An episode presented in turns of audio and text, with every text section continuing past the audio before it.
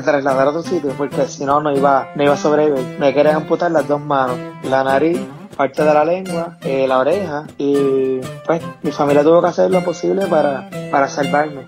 Yo estaba en plan más despacio y el tío pasando olímpicamente. Entonces ya le grité, le dije, ¿qué parte de necesario no entiendes, joder? Y me dice, es que a mí me gusta así rápido y fuerte. Y yo le digo, que me estás comiendo el coño que me tiene que gustar a mí. Bienvenidos al podcast Cucubano número 260. La semana pasada estuvimos con un compañero, amigo, podcastero de Guatemala. Y esta semana nos vamos a ir eh, con un amigo también podcastero. Eh, él es de Bolivia, pero él está al otro lado del Atlántico. Él se encuentra en Suecia en este momento. Y me imagino que al decirle eso ya saben de quién estoy hablando si escuchan el podcast A Teorizar. Estoy aquí con Kirkian. ¿Cómo estás, Kirkian? Hola, buenos días, buenas tardes, buenas noches. Y bueno, o sea, de que tu anterior invitado, entre otras, tiene algo en común conmigo. ¿Qué también tiene de es, común? eh, también es vegano, ¿no? Ah, sí, pero eso fue hace dos atrás. El anterior Dos fue el de, el anterior fue de, de- el de Bueno, Chapín. El Chapín come, bueno, el el- Chapín el- come ese- hasta piedras si se las sazonan bien. El, último, el último, el último que escuché, entonces, disculpa. Sí, el último, el último que está publicado. Realmente este, este está, lo que pasa es que este todavía, en el momento que estamos grabando, solamente está en Patreon. Este sale el lunes que viene. Ah, ok. Eh, pero sí, sí, sí, el, el chico es vegano y, y me dijo que no era porque por los animales ni nada, era porque le, da, le dio con eso, ¿verdad?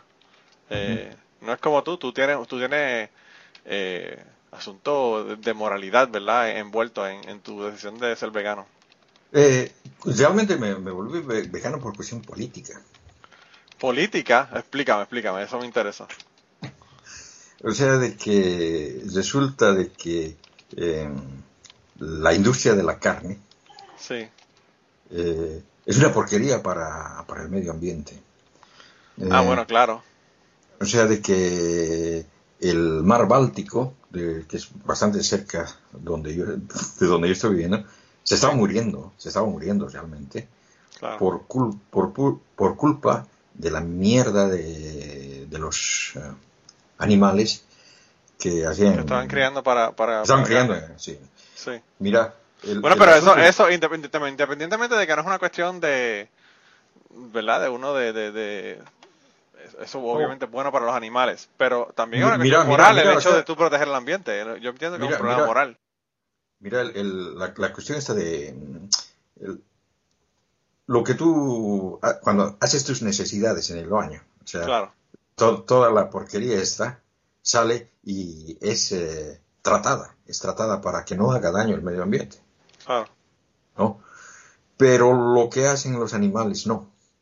Lo que hacen los animales se, se va directamente al- a la naturaleza al- Claro. y llega al mar y lo va matando al mar. O sea, que Pero Kiki, eso tú tiene, no tiene tienes que estar... alto contenido de nitratos y, y Tú no me eso, tienes que decir eso, tú no me tienes que decir eso a mí porque yo, eh, parte de mi trabajo cuando estaba en la universidad era, nosotros tenemos eh, 52 puntos de, de muestreo en un, en un río que había aquí y estábamos comparando los efectos de la agricultura, que dentro de la agricultura obviamente está la agropecuaria, que es parte de, eh, y, y la cantidad de coliformes en el agua basado en, en esto, ¿verdad? O sea que, que de esto sí, yo, yo sé cuáles son los efectos en el agua de esto porque lo vi de primera mano, o sea, era, es, es una, una diferencia increíble realmente. Eh, Y bueno, ent- entonces, entonces es- ha sido, ha sido por ese, por ese lado, o sea que el- en realidad era una, una cuestión de protesta política con- a- contra la industria de la carne. Y, y sobre todo porque, o sea, yo, yo soy bien eh, ambientalista, siempre he sido bien ambientalista. A mí me, me- no sé por qué me gusta el planeta en el que vivimos. quizás porque es el único que tenemos, ¿verdad? Sí, entonces eh, lo quiero mantener limpio, ¿no? Y, y bueno, o sea, si te pones a pensar, si todo el mundo se volvería ah, vegano como yo, o sea, que no se consumiera más eh, productos de carne, Animales, sí. el, sí, bueno, entonces el planeta se pon- pondría mucho más limpio. Y paradójicamente, por ejemplo, la- la- el área agrícola, o sea, la, la parte de que se, que se cultiva para producir alimentos, disminuiría. ¿Por qué? Porque la mayor parte de esa área agrícola se, está para producir alimento para los animales que vamos a comer, o sea, que, que es eh, un, gasto inútil, o sea. No, y aparte de eso también, o sea, mm. la manera que se está haciendo la agricultura en, en la sociedad moderna no es una, no es una agricultura sostenible, ¿verdad? Eh, no es un asunto de, y, y, la crianza de animales tampoco, ¿verdad? Los animales los están criando, le están dando incluso alimentos que no se supone que sean los que coman, porque eh, obviamente las vacas no están comiendo eh, hierba, que es lo que deberían comer, mm. están comiendo maíz. Entonces, pues hay un montón de, asuntos que vienen de, por consecuencia de eso, ¿verdad? Claro, y, y, luego después de, de, esto de que me volví vegano por la cuestión política, me, me, vino, me, vino las, las, otras, las, otras dos posiciones de rebote. O sea que me di cuenta, sí, o sea, de que no es justo que animales que tienen sentimientos, que sienten dolor, que, que sienten, sufran solamente por, por, por alimentarnos a nosotros. O sea, que no es justo. O sea, que me, me, me, vino ese sentimiento y desde luego el, el, otro que es, que es, todavía mejor, o sea, que mm, eh, la salud, o sea, que me siento mucho mejor. Sí. Eh, eh, digamos, cuando, cuando uno es carnívoro, no come bien. Sí. Bueno, pero eso, eso, eso digamos, no es precisamente lo, lo, que, lo que me, me traía a la, a la charla de hoy, ¿no? No, sé no, no, pero fíjate, la, manera que iba a atar la, la, lo que me estás diciendo con la charla de hoy o lo que vamos a hablar hoy eh, es que tú has tomado muchas eh, muchas decisiones en tu vida por asuntos políticos. Eh, el, el, hecho de estar allá en Suecia, por ejemplo, y el salir de Bolivia fue un asunto político. Eh, una decisión, ¿verdad? Que, que no que, te obligaron a hacer. Realmente no fue una decisión mm que, que prácticamente hiciste mm. voluntariamente, o sea, te fuiste porque te tuviste que ir, ¿verdad? Pero mm. de eso era de lo que vamos a hablar hoy, debemos hablar de, de, Bolivia y, quizás continuar un poco con, con el tema que hablamos la última vez que estuviste aquí con nosotros. Sí, ¿no? Bueno, o sea, lo, lo, que pasa es que justo hace unas... Un... Espérate, estamos en... Eh, en, eh, ya hemos comenzado octubre, ¿no? Estamos en septiembre.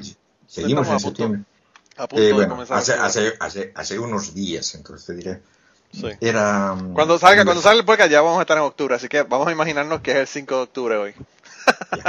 Eh, estuvimos eh, celebrando los 80 años de la creación de mi colegio, del colegio oh, donde yo he estudiado.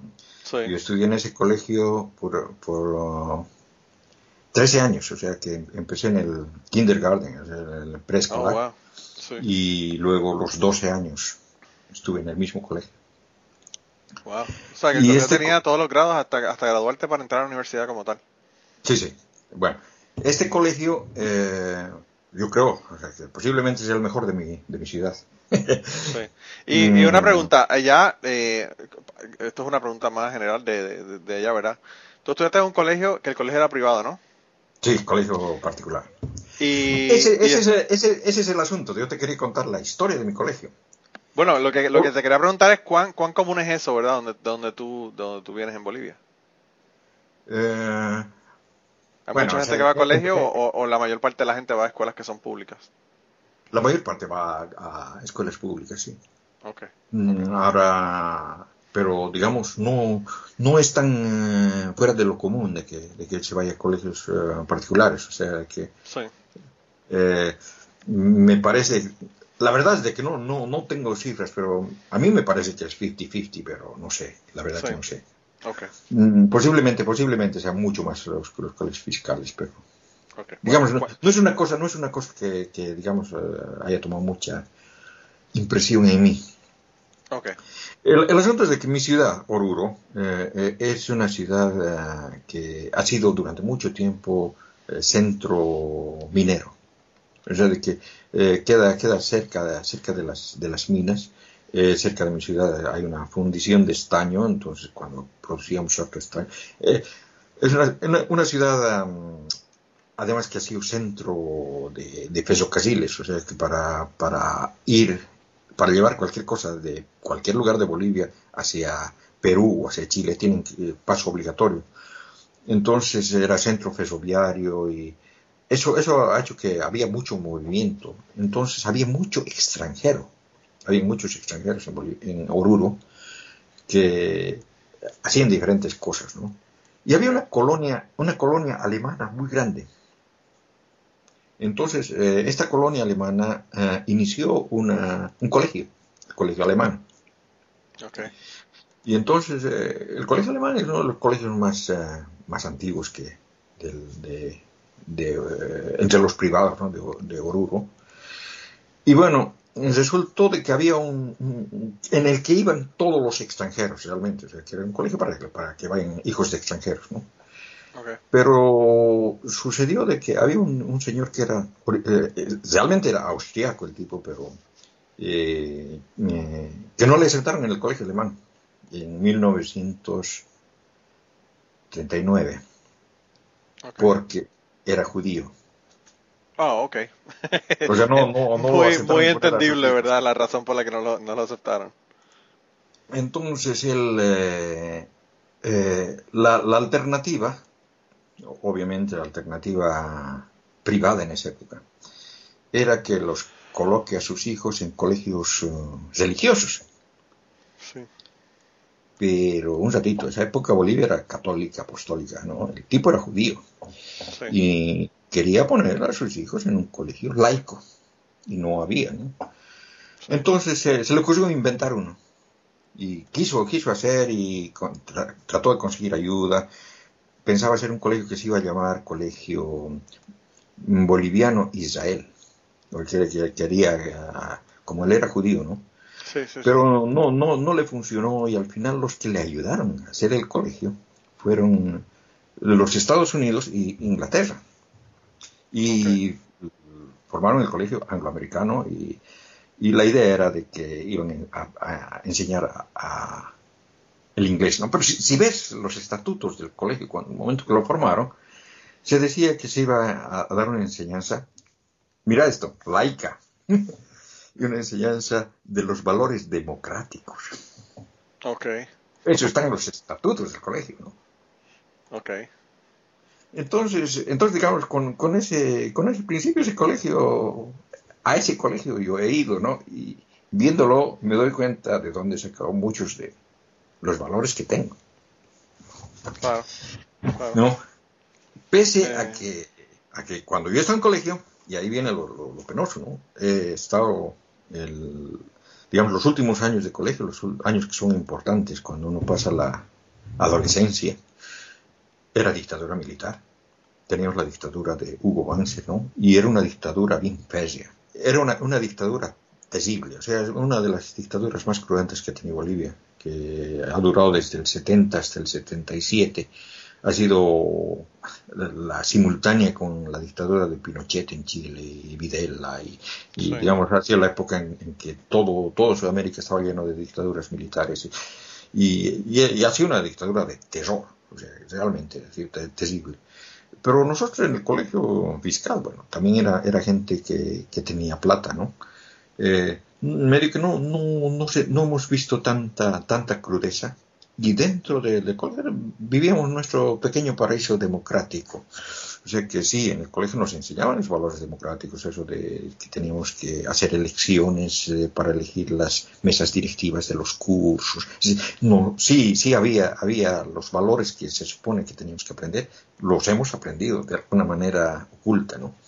Y ha sido ahí donde uno de mis profesores, que realmente yo lo, ah, estimo mucho, era profesor de literatura me, prestaba libros que estaban prohibidos por la dictadura. O sea, literatura prohibida, ¿no? Y mm, tal vez, tal vez por esa, por, haber leído esa literatura, bueno, o sea, de que uno cuando es joven tiene, siempre viene la cuestión esta de la rebeldía ante los valores que había en la sociedad. Claro, o sea, que uno, uno siempre, siempre, siempre, siempre éramos rebeldes en, en el colegio, ¿no? y esa rebeldía la, la, hemos expresado un, un montón de, de, cosas, ¿no? Bueno, terminó el colegio y empecé la universidad. Y apenas empecé la universidad, lo primero que hicieron el primer año, eh, bueno, estábamos protestando por no, no recuerdo qué, pero la cuestión es de que lo cesaron.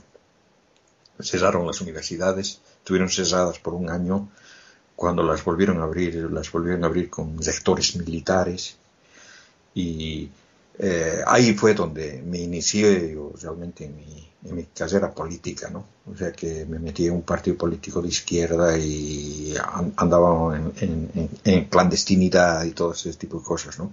Y hay mucha gente que ahí donde comienzan, cuando ya entran en la universidad es cuando entran en estos grupos y empiezan a hacer activismo, eh, ¿verdad?, contra el gobierno. Bueno, la, la, cuestión es de que la dictadura no duró mucho. Mira, eh, yo entro a la universidad del 76 y para el 77 la dictadura cayó. Oh, o sea, de que, bueno, o sea, de que, claro, la dictadura duraba desde el 70, pero cayó por, una, por un efecto dominó. O sea, que fueron unas mujeres eh, mineras que empezaron una huelga de hambre porque eh, por el despido de sus, de sus eh, esposos que los despidieron y les dejaron en la calle, o sea, les sacaron de, sus viviendas porque, claro, las viviendas pertenecían a las empresas mineras que eran estatales. O sea que, que todo ese lío, ¿no? Se, comenzaron ellas y luego eh, Fabriles, otros obreros también eh, eh, comenzaron la huelga de apoyo, después los estudiantes. Yo estuve en la huelga de, hambre, o sea que la, la huelga de hambre se volvió nacional, o sea que todo el mundo entró en huelga de hambre. a, la dictadura no le, no le quedó otra que llamar a elecciones. O sea que ese, ese, ese fue uno de, los, de, las cosas más emocionantes que he vivido. Lo hemos bajado al dictador. Pero después de eso vino, vino la época del, del despiole. Eh, claro, siete años de dictadura deja, deja un, deja su rastro. Antes, de, antes de esa dictadura las cosas no eran tampoco muy buenas. O sea, era un el periodo de dictaduras militares, golpes de Estado y no democracia eh, comenzó el 64, cuando yo, era un niño. O, sea, o, sea, de que mm, del 70 al 77 fue la última etapa, pero digamos, eh, todos los problemas eh, que trae este tipo de pensamiento fascistoide eh, venían desde el 64, que, era, que, era, de mucho tiempo atrás. Y me imagino que después de que, de que aún después que se da la, la, la dictadura, se quedan un montón de, estas ideas, ¿verdad? Todavía corriendo. como, Pero claro. como, como ocurrió en España, que todavía hay gente que... Hasta ahora. Que, que, que todavía están, este, tienen orgasmos cuando dicen el nombre de Franco. Eh, y también ocurre en Chile, ocurre en otros lugares también, ¿verdad?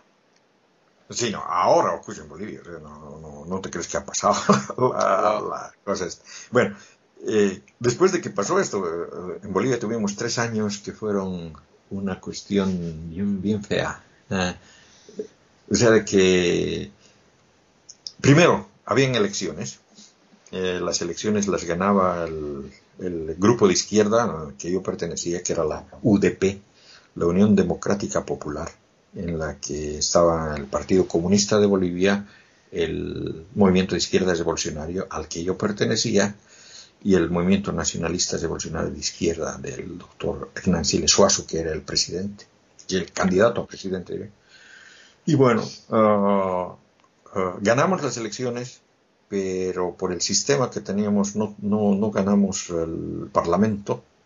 Entonces, el, eh, en, eh, ese sistema que se tenía, o sea, es que se elegía al Parlamento, no se elige al presidente. Y es el Parlamento el que elige al presidente. Ah, ok, sí. O sea que teníamos más votos de, gente, pero eh, mm, eso no, no se reflejaba en el Parlamento. Que donde sí, realmente no es una democracia, una democracia directa, es como ocurre en los Estados Unidos, que tienen el, el colegio electoral Sí, pero es que no hay otra forma tampoco. Es, es bien difícil hacerlo de otra forma. eso, digamos, es, es, la trampa que viene con la democracia representativa. No hay otra manera de hacerlo. o sea, que yo, yo entiendo eso, ¿no? Pero el asunto es de que se negaban los otros partidos, que, los partidos de derecha, no querían que entre la UDP. Y bueno, en partidos de derecha eh, habían partidos que estaban tan a la derecha como, como apoyar a la, a la dictadura que caía, como partidos de derecha que eran más, eh, más abiertos, más liberales. Igual no querían que entre la UDP, no querían, o sea, tenían pánico al comunismo y todas esas cosas. Bueno, entonces eh, no se logró el acuerdo, o sea que no podían nombrar, no podían eh, nombrar a un presidente, no, no había votos suficientes. Ese es otro de los asuntos. Para elegir a un presidente se requiere dos tercios de los votos del Parlamento. Entonces no, no se podía elegir otro presidente. Y entonces nombran un presidente interino, por, con, cuya única, uh, única, único labor, único mandato es llamar elecciones. Y llaman elecciones para el siguiente año y sorpresa, las elecciones dan el mismo resultado. Entonces, claro, no hay, no había, no había ganador y se repite la, la misma cosa. Durante los, las tres veces, uh, o sea, ese, ese, ese, sistema duró por tres años, o sea, que han habido presidentes interinos y han venido golpes de Estado, intentos de golpe de Estado, después se ha recuperado la democracia, venido Natuch Bush, después eh, al, al final eh, ha venido el golpe de Estado que ha, ha, ha triunfado. y ha sido en ese golpe de Estado de García Mesa que yo he salido al, al exilio. Ok, ¿y eso fue en qué año? Eh, el 80. Ok. 80, sí. Bueno, la, la cuestión es de que eso no, no ha durado mucho tiempo, porque el, grupo que hizo el golpe de Estado en realidad no tenía ideología política, sino que eran narcotraficantes, eran militares narcotraficantes, y que eh, no recibieron apoyo de los que tradicionalmente apoyaban los golpes de Estado. Los Estados Unidos no los reconocieron, nunca y los países vecinos tampoco. O sea, el, paradójicamente el único país que les reconoció fue Rusia. Eh, o sea, la, la Unión de la Unión de ¿cómo se llama? La Unión de Repúblicas Socialistas Soviéticas. Sí, la Unión Soviética. Y, y, es bien paradójico porque lo estaban haciendo cosetear a los comunistas y, y fueron los únicos que les, que les conocieron. Y dijeron, lo dijeron, o sea, los reconocimos para defender a nuestros militantes. Sí. Bueno, eh, bueno la, la, cuestión es que no duró mucho tiempo. O sea que estaban ahogados económicamente y estaban pagando los sueldos de, de, de los uh, empleados estatales con plata del narcotráfico. O sea que, para que te des cuenta. El... estaban lavando dinero de una manera bien, bien poco convencional. bueno, al final cayeron y bueno, o sea, primero fueron unos militares que dieron el golpe, eh, quisieron, quisieron parece hacer otra vuelta un tipo, un tipo dictadura, pero no le salió y después vino otro golpe y con militares más demócratas. Y el último dijo, bueno, o sea que hay que retornar a la democracia. Y bueno, retornaron a la democracia con, eh, llamando al último parlamento.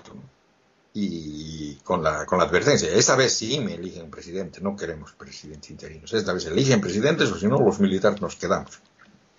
Okay. Bueno, el Parlamento vino y no, no le quedó otra, eligió a la, a la UDP, ¿no? que era el, el, partido de Beca, ¿no? El, el doctor Siles estaba exiliado en Uruguay, volvió y fue unas manifestaciones grandes, o sea que la izquierda había entrado al, al gobierno, ¿no? Por primera vez. Sí. Y claro, o sea, que comen, comenzó el... Pero, lo que te decía, o sea, el, el país había estado en manos uh, de dictadores militares desde el 64, con pequeños, con pequeños paréntesis democráticos, muy pequeños. Y, sí. y claro, eso, eso te, te, te deja la economía realmente mal. La dictadura de Banzer, uh, eh, como que triplicó la deuda externa. O sea, la, la, la, cuestión económica estaba mal, mal, mal, mal. ¿no? Y la UDP, o sea, los políticos de izquierda que no tenían la experiencia de gobernar el país, lo, lo terminaron cagando. O sea, eh, el 85, ¿verdad? Hubo una inflación en Bolivia del 3000%. Oh, wow.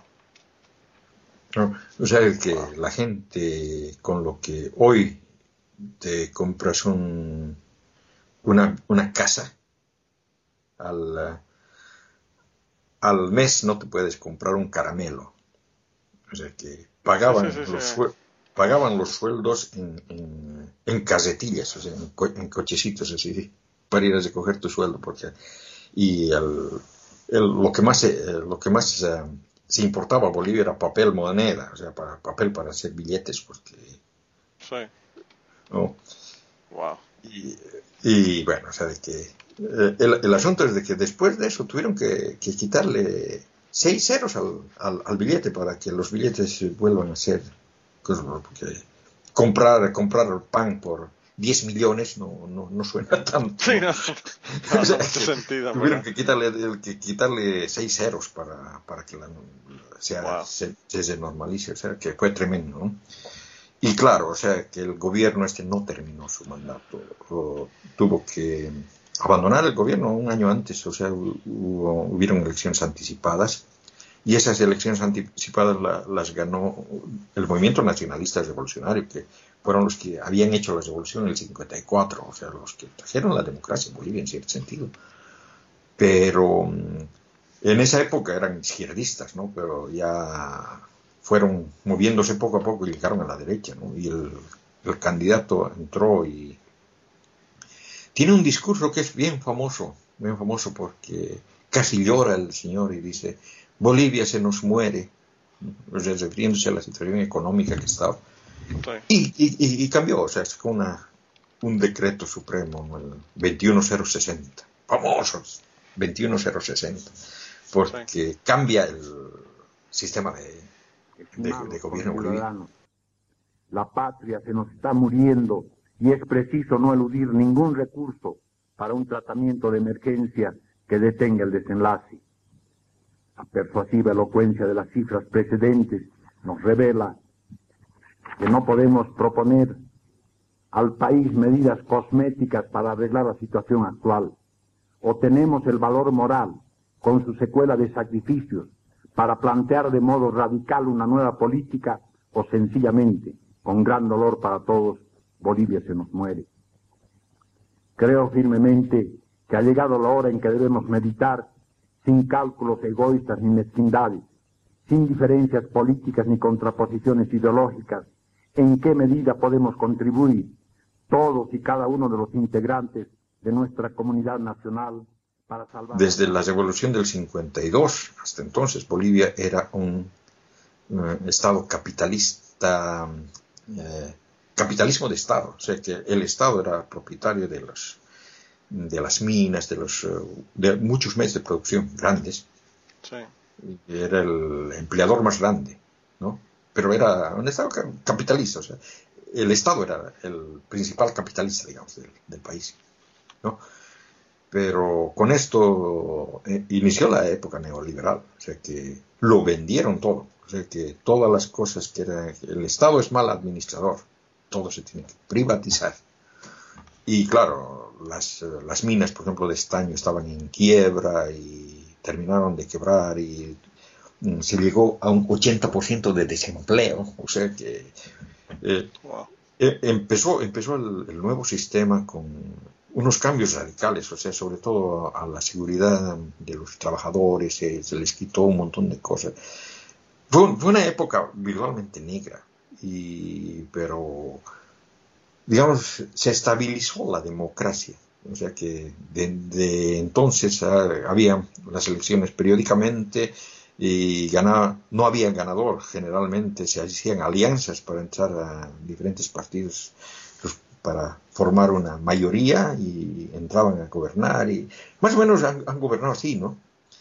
Y la cuestión es de que la, ideología política ha desaparecido, o sea que no había diferencia. Yo te digo, el partido al que yo pertenecía, el movimiento de izquierda revolucionario, ha nacido en Bolivia para luchar en contra de la dictadura de Banzer. Tenemos una dictadura militar y hemos nacido con miras de luchar contra esa dictadura. Pues ese partido, el movimiento de la izquierda revolucionaria, ha estado en gobierno en alianza con el ADN, que era el partido de Hugo Wow. ¿No? O sea, de que el, eh, el, el, jefe de, el que era presidente de, de mi partido, el Jaime Paz Zamora, lo ha tenido a, a, Quiroga, que era uno de los uh, más, segui, más uh, allegados a Banzer, como ministro, o sea que han estado juntos. Se ha perdido la noción de ideología política y me parece que todo ha sido un servilismo tremendo a, a los Estados Unidos. Yo cuando volví a Bolivia esa época, realmente me sentí sentí que, que, ya no había Bolivia. Bolivia era una colonia, colonia de los Estados Unidos, o sea, el que de, de, definía lo que se iba a hacer era el embajador de los Estados Unidos, o sea, que era tremendo. ¿Y eso, cuánto tiempo después de que tú saliste eh, fue que, que, pudiste regresar? Yo volví a Bolivia después de 13 años de lo que salí. La primera ¿no? vez que fuiste, ¿no? La primera vez que volví. Sí. Pero me, me, me, volví con intenciones de volverme definitivamente el 96, que es cuando, cuando te digo, o sea, que y no, no, no me pude quedar, o sea que ya me había asuecado. Sí, a veces le pasa a uno, a uno eso cuando uno, cuando uno se muda por mucho tiempo. No, sí, o sea de que... Yo estoy, no yo estoy agringado, así que estamos en las mismas. Ya no, ya no lo reconocí en mi país, y claro, o sea que lo que, lo que te he contado a, había cambiado tanto del sistema en el que yo he crecido al, al, al, neoliberalismo que era, que era tremendo. O sea, También yo pienso que, que, cuando uno regresa a los países de uno, ¿verdad? Luego de uno estar mucho tiempo por afuera, la gente también lo ve a uno diferente, no lo ve como parte de su país, sino que lo ve como casi un extranjero. No sé, o sea, de que, eh, mira, yo, yo siempre he estado conectado con Bolivia. Ah, no, primero yo también, pero yo entiendo primero, que la gente ya no me ven como me ven como algo externo, como algo diferente no, te, a, a, los boricuas. Por eso te quiero contar una, una anécdota. Eh, o sea, que yo siempre he estado uh, conectado mediante. Primero, teníamos una lista de email de bolivianos en el extranjero. O sea, la, se llamaba La Yachta, me acuerdo bien de La Yachta. Y siempre estábamos conectados. O sea, todo el tiempo he estado tratando, siempre, siempre he estado tra tratando de. Claro, esa, esa, esa conexión con Bolivia ha ido mejorando, ha ido mejorando. Ahora ahora es como casi como si viviera allá, porque con, con la, la, comunicación ha mejorado tanto, ¿no? Claro, y la, Pero, y la, información, los satélites, los canales de televisión, todo ya tú puedes, tú puedes tener. De primera mano. Cuando, cuando volví a Bolivia, eh, en una ocasión eh, me encontré con mi hermano, que mi hermano vive en el Brasil, y él también vino de mucho tiempo, y, y bueno, eh, nos subimos a un taxi y tú sabes, en, en, en los países los, los, la gente es más abierta, más habladora y el, y el taxista se, se, pone a comentar sobre un caso, no recuerdo qué caso, era un caso mediático, o sea, de, de, de, de una noticia, ¿no? Y yo estaba sí. al tanto porque todo el tiempo estaba con él, ¿no? Entonces le, le, le contesté y, comencé, y, y, charlamos de todo esto, ¿no? Y sí. cuando bueno, llegamos al destino nos despedimos y, mi hermano estaba todo el tiempo callado porque, claro, él, él no, no, seguía las cosas estas y me dice, ¿y lo conocías al, al, al chofer? Me dice, no, le digo, pero es que parece que sabías todo, o sea, que estaban, estaban bien, bien enchufados, ¿no? Sí, sí, sí.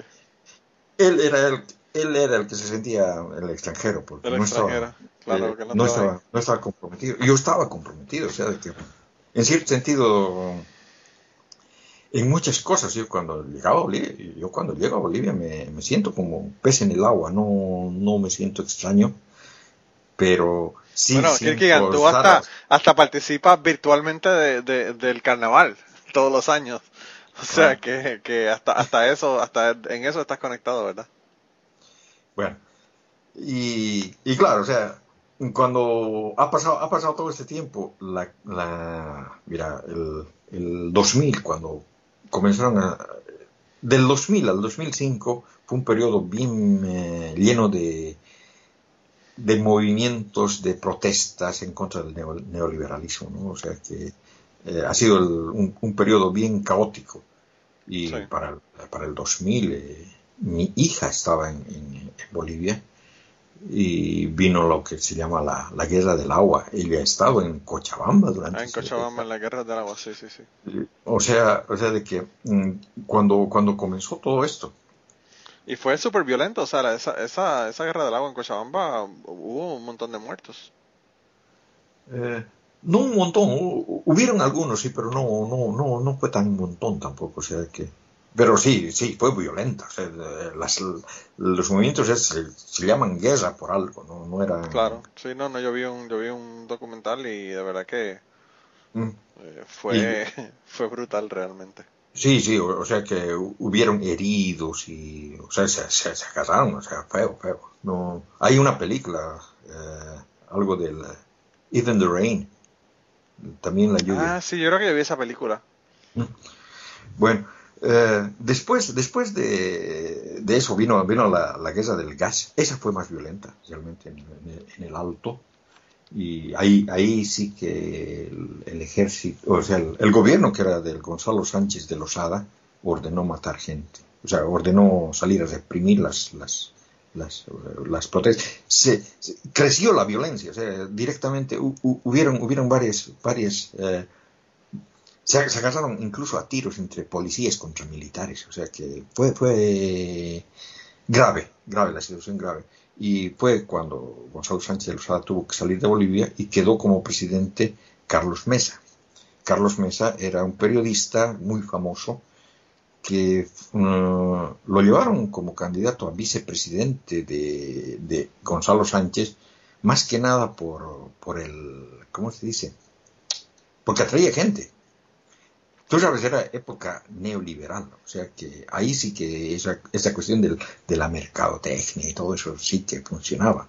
Entonces, este, este, este, este periodista es muy, muy popular. En realidad, no era siquiera periodista, él es eh, historiador, él ha escrito un libro sobre la historia de Bolivia, o sea, uh, es, es un, tipo bastante preparado, ¿no? Y con, con, lo que tenía su, su, canal de televisión y hablaba, y de, era muy popular a mí me gustaba las cosas que decía, o sea, como, como periodista, ¿no?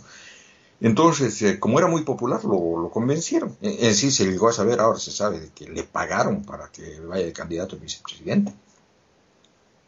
Y bueno, eh, fue como candidato a vicepresidente y quedó como vicepresidente, ¿no?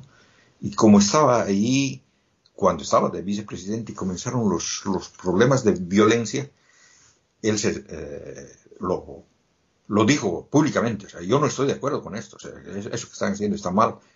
Pero yo no voy a renunciar a, mi, a la vicepresidencia porque sabía, o sea, Gonzalo Sánchez Lozada iba a perder y él se quedó de presidente, ¿no? Okay. El problema es de que después de que Gonzalo Sánchez de Lozada se fue, el Parlamento, uh, bueno, en esa, esa, época ya el MAS tenía un, un, un, buen Parlamento, o sea, tenían el 20%, una cosa así. Eh, Evo Morales tenía, jugaba un papel muy importante ahí en el Parlamento y la otra buena parte era la parte del, MNR que estaba con Gonzalo Sánchez de Rosales, eran los dos grupos encontrados, ¿no? Y ninguno de los dos eh, le apoyaba a Mesa, o sea, Mesa estaba sin parlamento y le hicieron la, guerra, o sea, no, pudo, no, podía, no podía gobernar. Entonces eh, tuvo que renunciar y no le aceptaron la denuncia porque no, no, habían, no habían salidas alternativas. Bueno, al, al final, eh, el problema es de, en, en, cuando lo sacaron al Gonzalo Sánchez de Lozada, cuando él huyó, en Bolivia se, se oyeron lo que han llamado, a, lo que se ha venido a llamar el, las cuestiones de octubre. Eran pedidos que tenían y esos pedidos eran, uno, la nacionalización de los hidrocarburos y el llamado a una asamblea constituyente. Esos eran los pedidos que, que hacía la gente, ¿no? En, en, la, Paz. Y en el, en el, otro lado, o sea, en Santa Cruz, pedían autonomías. O sea que esa, esa, esa cuestión es eh, lo que eh, Carlos Mesa trató de ser, o sea, que trató de hacer una, una ley de hidrocarburos en la que aumentaba, no, no estaba nacionalizando, sino que estaba aumentando el impuesto a los hidrocarburos extranjeros, con un impuesto que llamaban el IDH, el impuesto directo a los hidrocarburos. Pero no le aceptaron los del Parlamento, no querían los del Parlamento y, por diferentes razones, o sea, que mm, había, había esa, pelea entre, izquierda y derecha, pero ninguno, ninguno le apoyaba al, que era término medio, ¿no?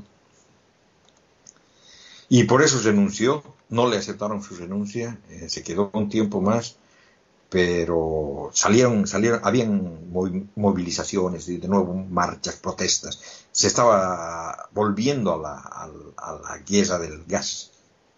Y él había salido de la guerra del gas diciendo que no, que no estaba de acuerdo con la violencia, entonces dijo, yo no puedo, no puedo reprimir, no, no puedo mandar al ejército, no, y no puedo hacer leyes porque no me, no me dejan, no me dejan gobernarse. ¿Qué voy a hacer? Tengo que renunciar, renunció.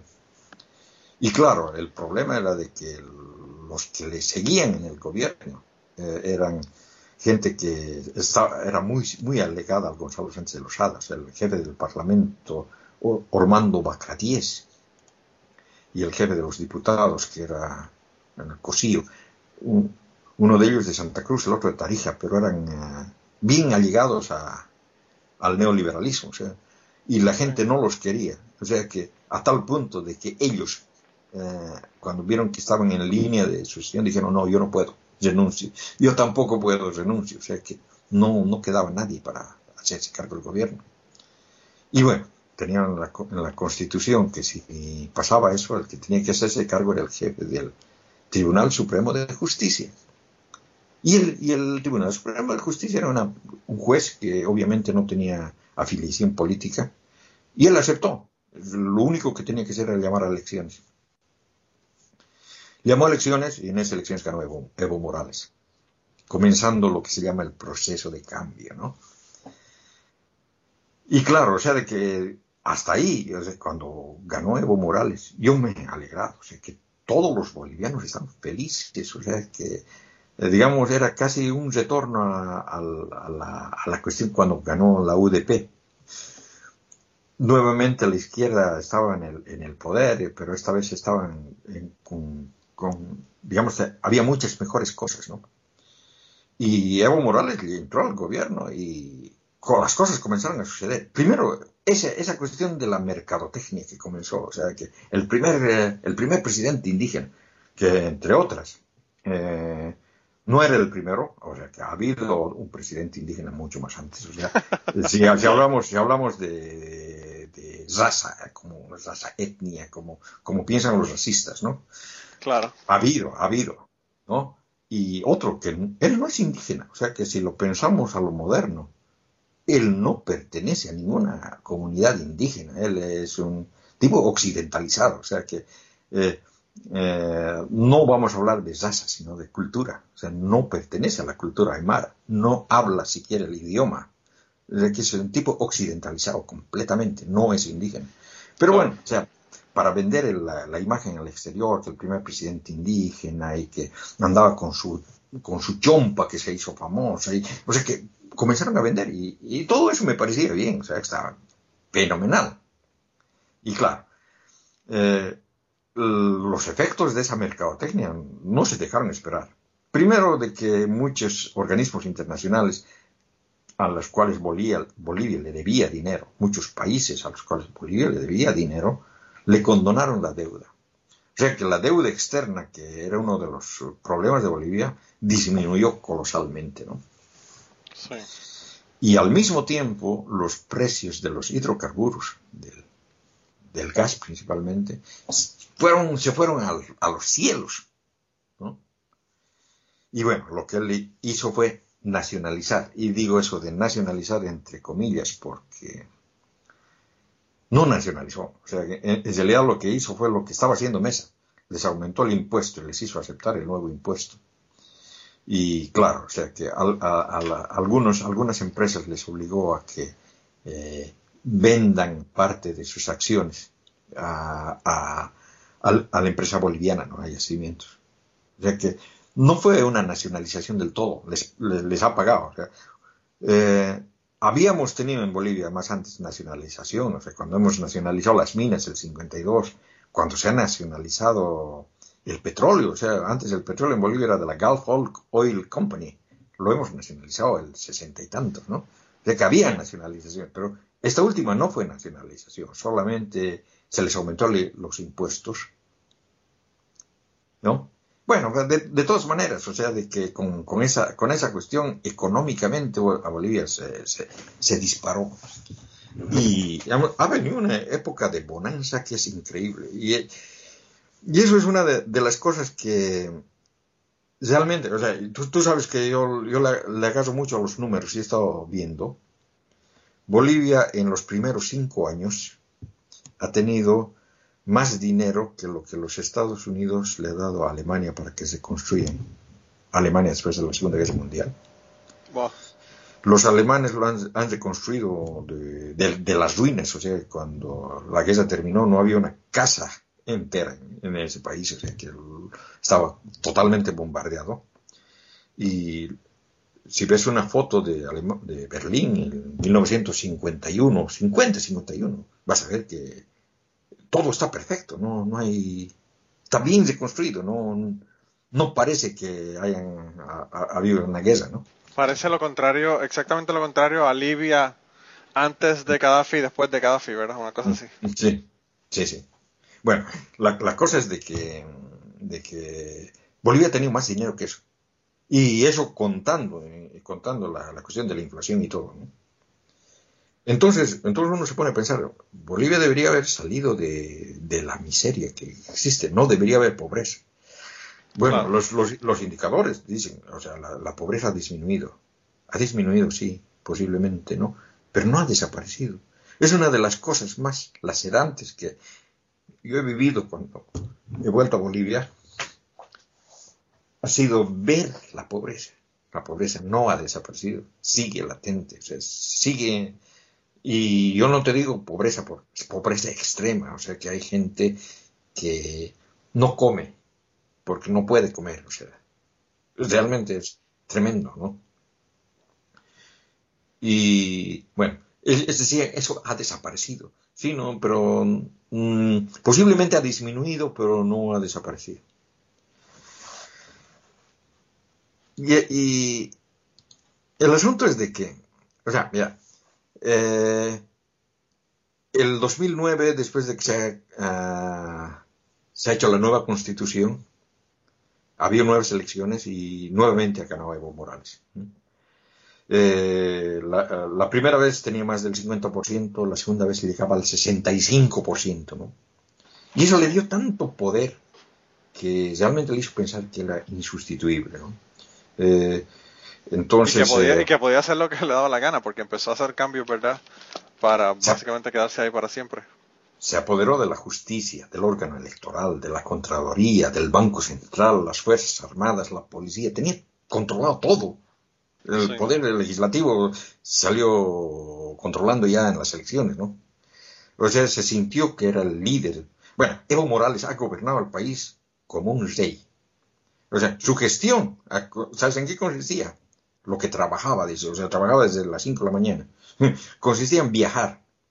Tenía que inaugurar todas las obras públicas que ejecutaba el gobierno, ¿no? Sí. Todas las canchitas y coliseos que tanto le gustó construir, ¿no? Además de que iba a jugar fútbol en diferentes lugares del país, ¿no?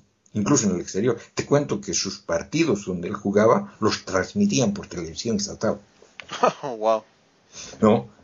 Y bueno, o sea, y a, claro, eventos. En Puerto Rico, en Puerto Rico una vez pusieron al, gobernador jugando, jugando baloncesto y, y después no, lo no pusieron eso más porque se cayó, tratando de hacer un canasto se cayó y pasó, hizo un ridículo y no, no volvieron a poner a más ningún gobernador eh, eh, jugando. En, Bolivia, en Bolivia el Evo, el Evo se, arruinó su pie, su, ah, su rodilla. Su, rodilla. Después han publicado un libro sobre el, la rodilla de Evo. Ah, sí. O sea, eh, ha aprovechado su presidencia para viajar por todo el mundo.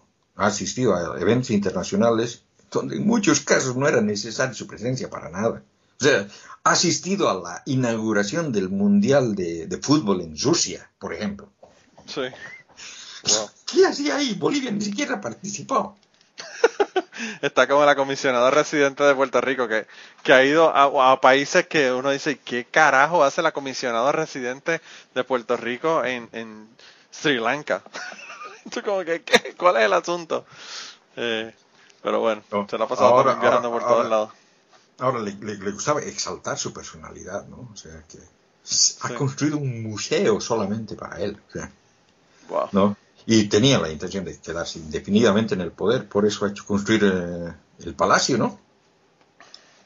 ¿Y no le hicieron, que- no le hicieron este figurines religiosos como le hicieron a Chávez? ¿O, no han llegado a eso todavía? Eh, o sea, eh, ¿cómo, cómo te diría? Eh, mira, mm, en Punatas, un pueblito cerca de Cochabamba, mm, se ha construido un supermercado que tiene un costo de 27 millones de dólares, Oh, wow. eh, eh, se llama Supermercado Evo Morales Jaima, ¿no? Que es el más grande del país, o sea, tiene tres plantas, área de ventas o demás cosas, ¿no? En su interior hay una estatua de Dionisio Morales y María Aima, los padres de Evo Morales. Oh, wow. De hecho, poner una estatua de sus papás, ¿no? Después se ha hecho hacer una moneda conmemorativa por la, de la constitución política del Estado, ¿no? En el que ha, hecho tallar su, imagen, la imagen de Evo Morales, está eh, tallada, está en alto relieve, dorado, ¿no? Y al otro lado está el es- escudo de Bolivia y o sea, es- está hecho de plata de alta calidad y le, ha hecho poner la leyenda Amasúa, Amayuya, Amaquella. Eso es, no seas ladrón, no seas flojo y no seas mentiroso. Esa, esa es una frase que se supone que era la, ¿cómo se dice? El lema de los indígenas quechuas. Pero que es mentira, o sea que no era ese, pero bueno. O sea, su, su- la casa grande del pueblo ha, hecho construir un edificio tremendo en el centro de la ciudad de La Paz, es su palacio, ¿no? Tiene 20 28 pisos, tiene su aeropuerto para helicópteros, ¿no? Eh, helipuerto.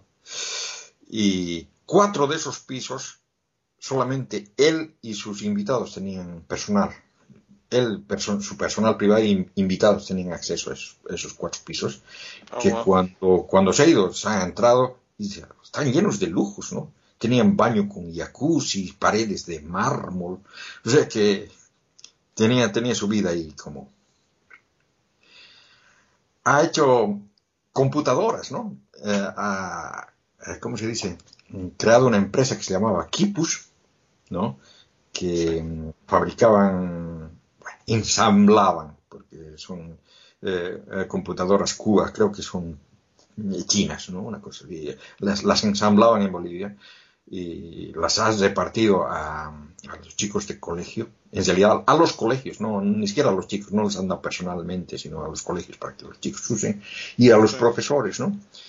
Y mm, en el, eh, el- en el, el laptop venía con doble boot, o sea, tienen, podías usar Linux o Windows, o sea que ya el, que use Windows lo le daba le daba más eh, lo encarecía el producto, ¿no?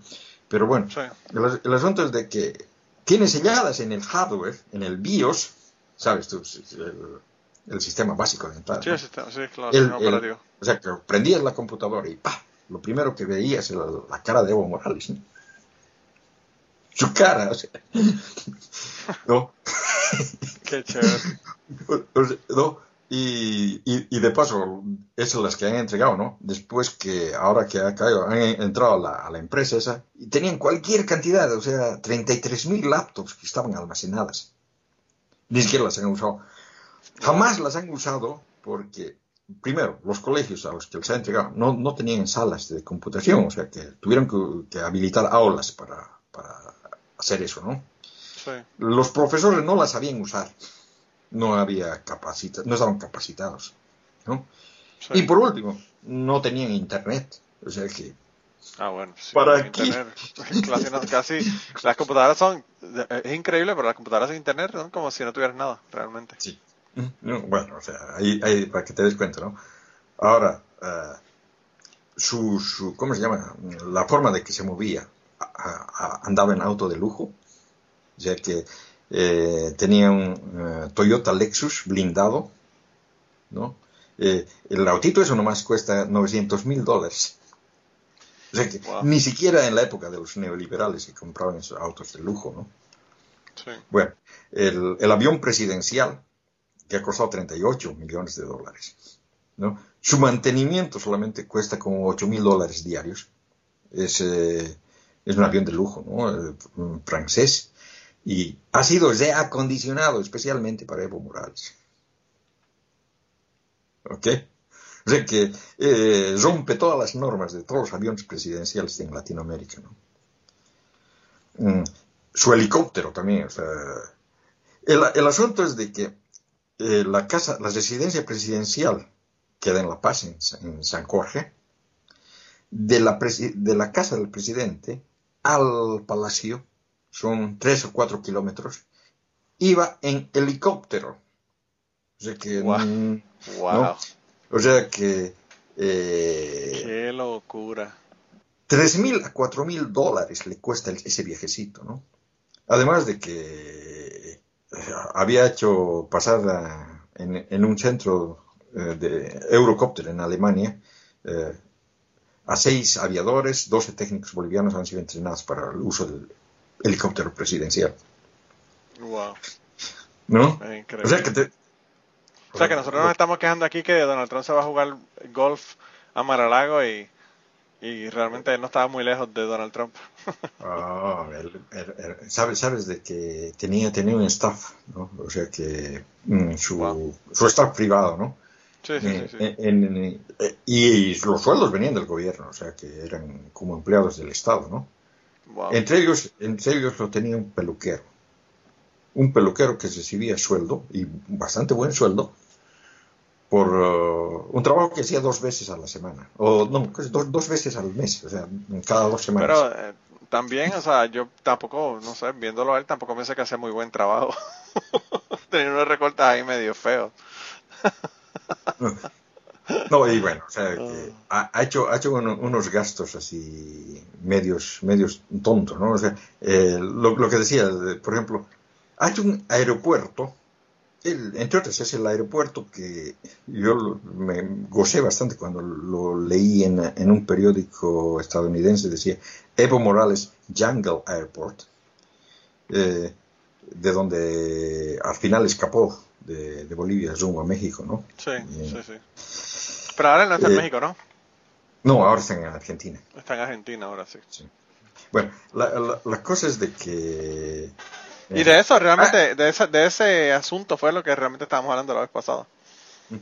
Bueno, pero este, este, este aeropuerto ha costado 36 millones de dólares, Wow. ¿no?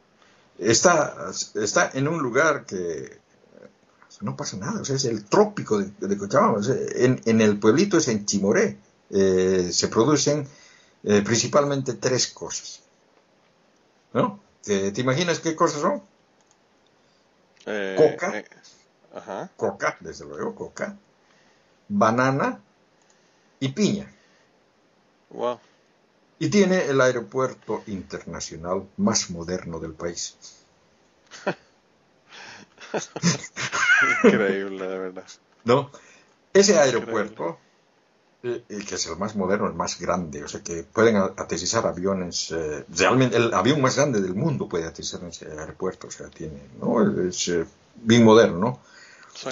Tiene, tiene solamente una conexión. O sea, solamente de, de ese aeropuerto puedes viajar solamente a Cochabamba, una ciudad cercana, ¿no?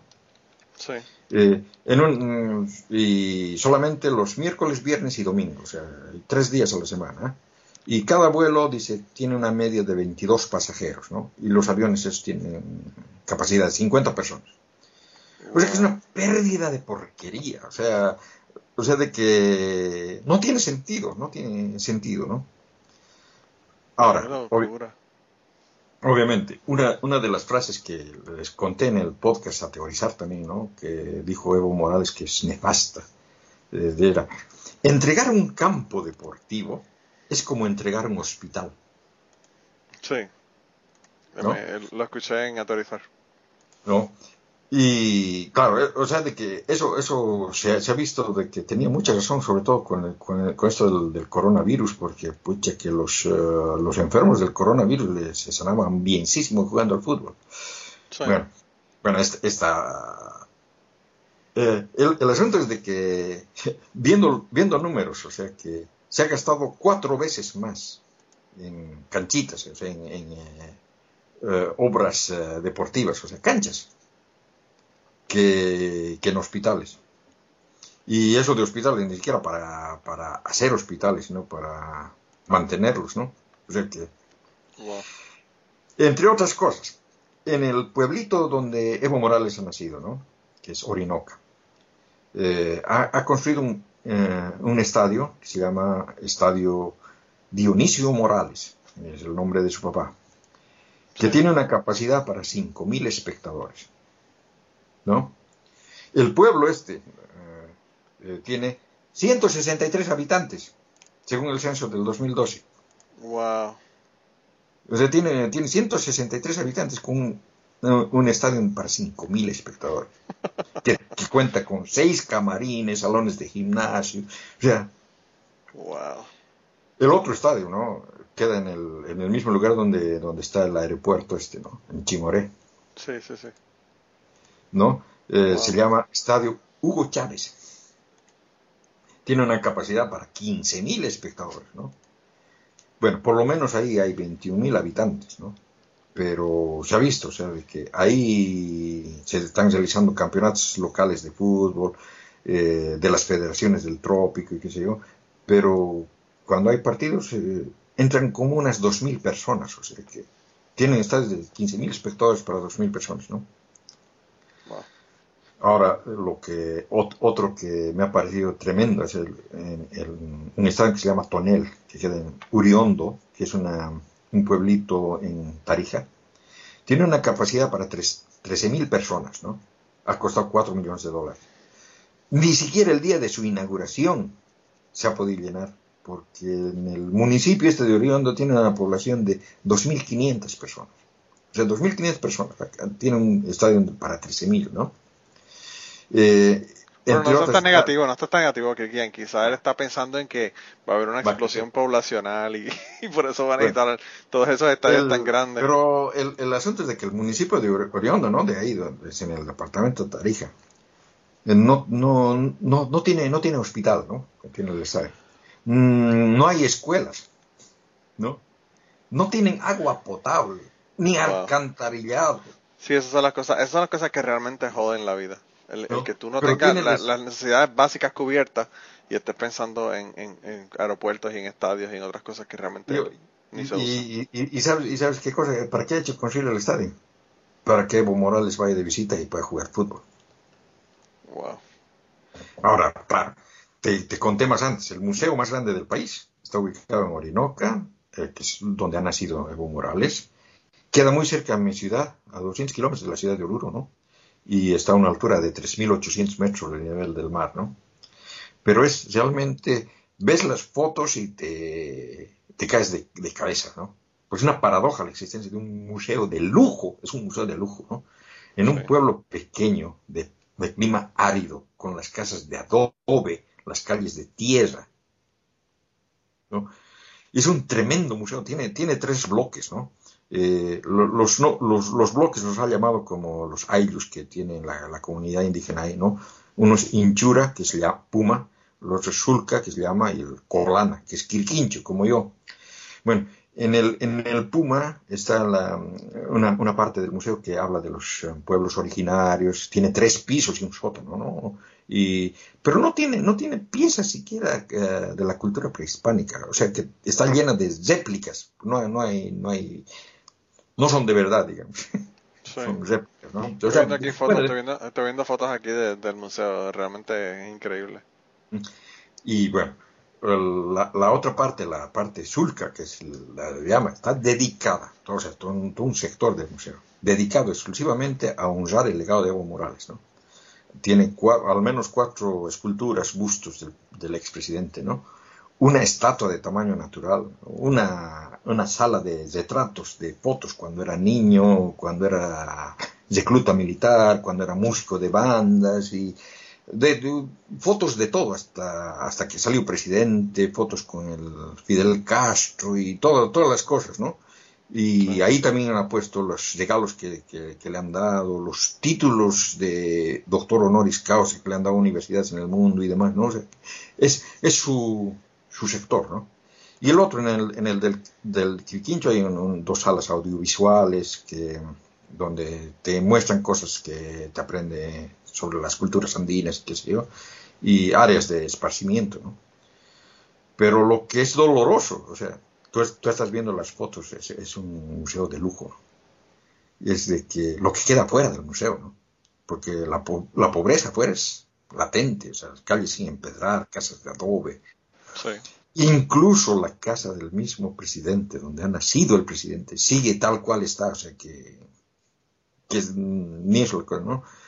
Em, se dice que hay 243 casas registradas, 77 con agua potable, 12 con alcantarillado. Wow. O sea, de que Orinoco es un pueblito pequeño, o sea, son, agricultores, pastores de llamas, ¿no?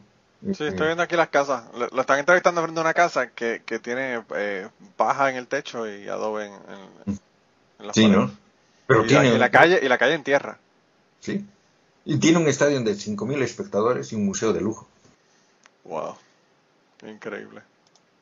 O sea que solamente, solamente eso te da, te da, te da de, pensar, ¿no? O sea, de que eh, te das cuenta, o sea, de que eh, la, idea esa de tomar el poder, o sea, de que eh, no era con, o sea, tenía un discurso de izquierda, ¿no? Se decía ecologista, feminista. y, y, es el problema realmente eh, que, que, la gente en países como los Estados Unidos, que son países capitalistas, habla mierda de la gente de izquierda, pero es porque las personas han hecho las cosas que hicieron, que hizo Evo Morales, por ejemplo.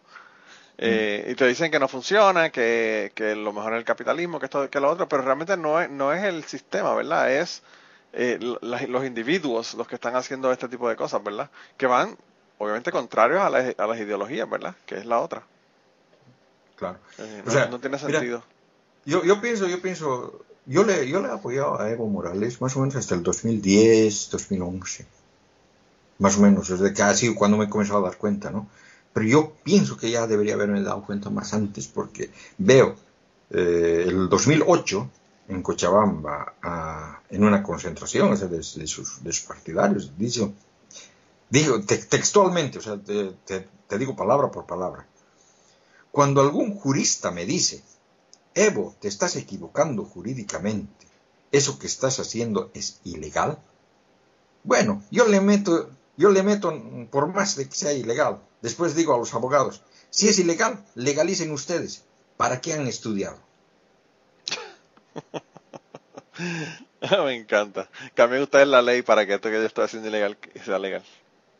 No, y, y, si, escuchas, yo, yo, pienso que ha de ser la primera vez que Evo Morales ha mostrado su predisposición a no respetar los límites de lo que el sistema jurídico impone, ¿no? A todos. Sí, ahí, ahí, fue, ahí fue donde yo realmente me di cuenta cuando le empecé a hacer los cambios para quedarse permanentemente.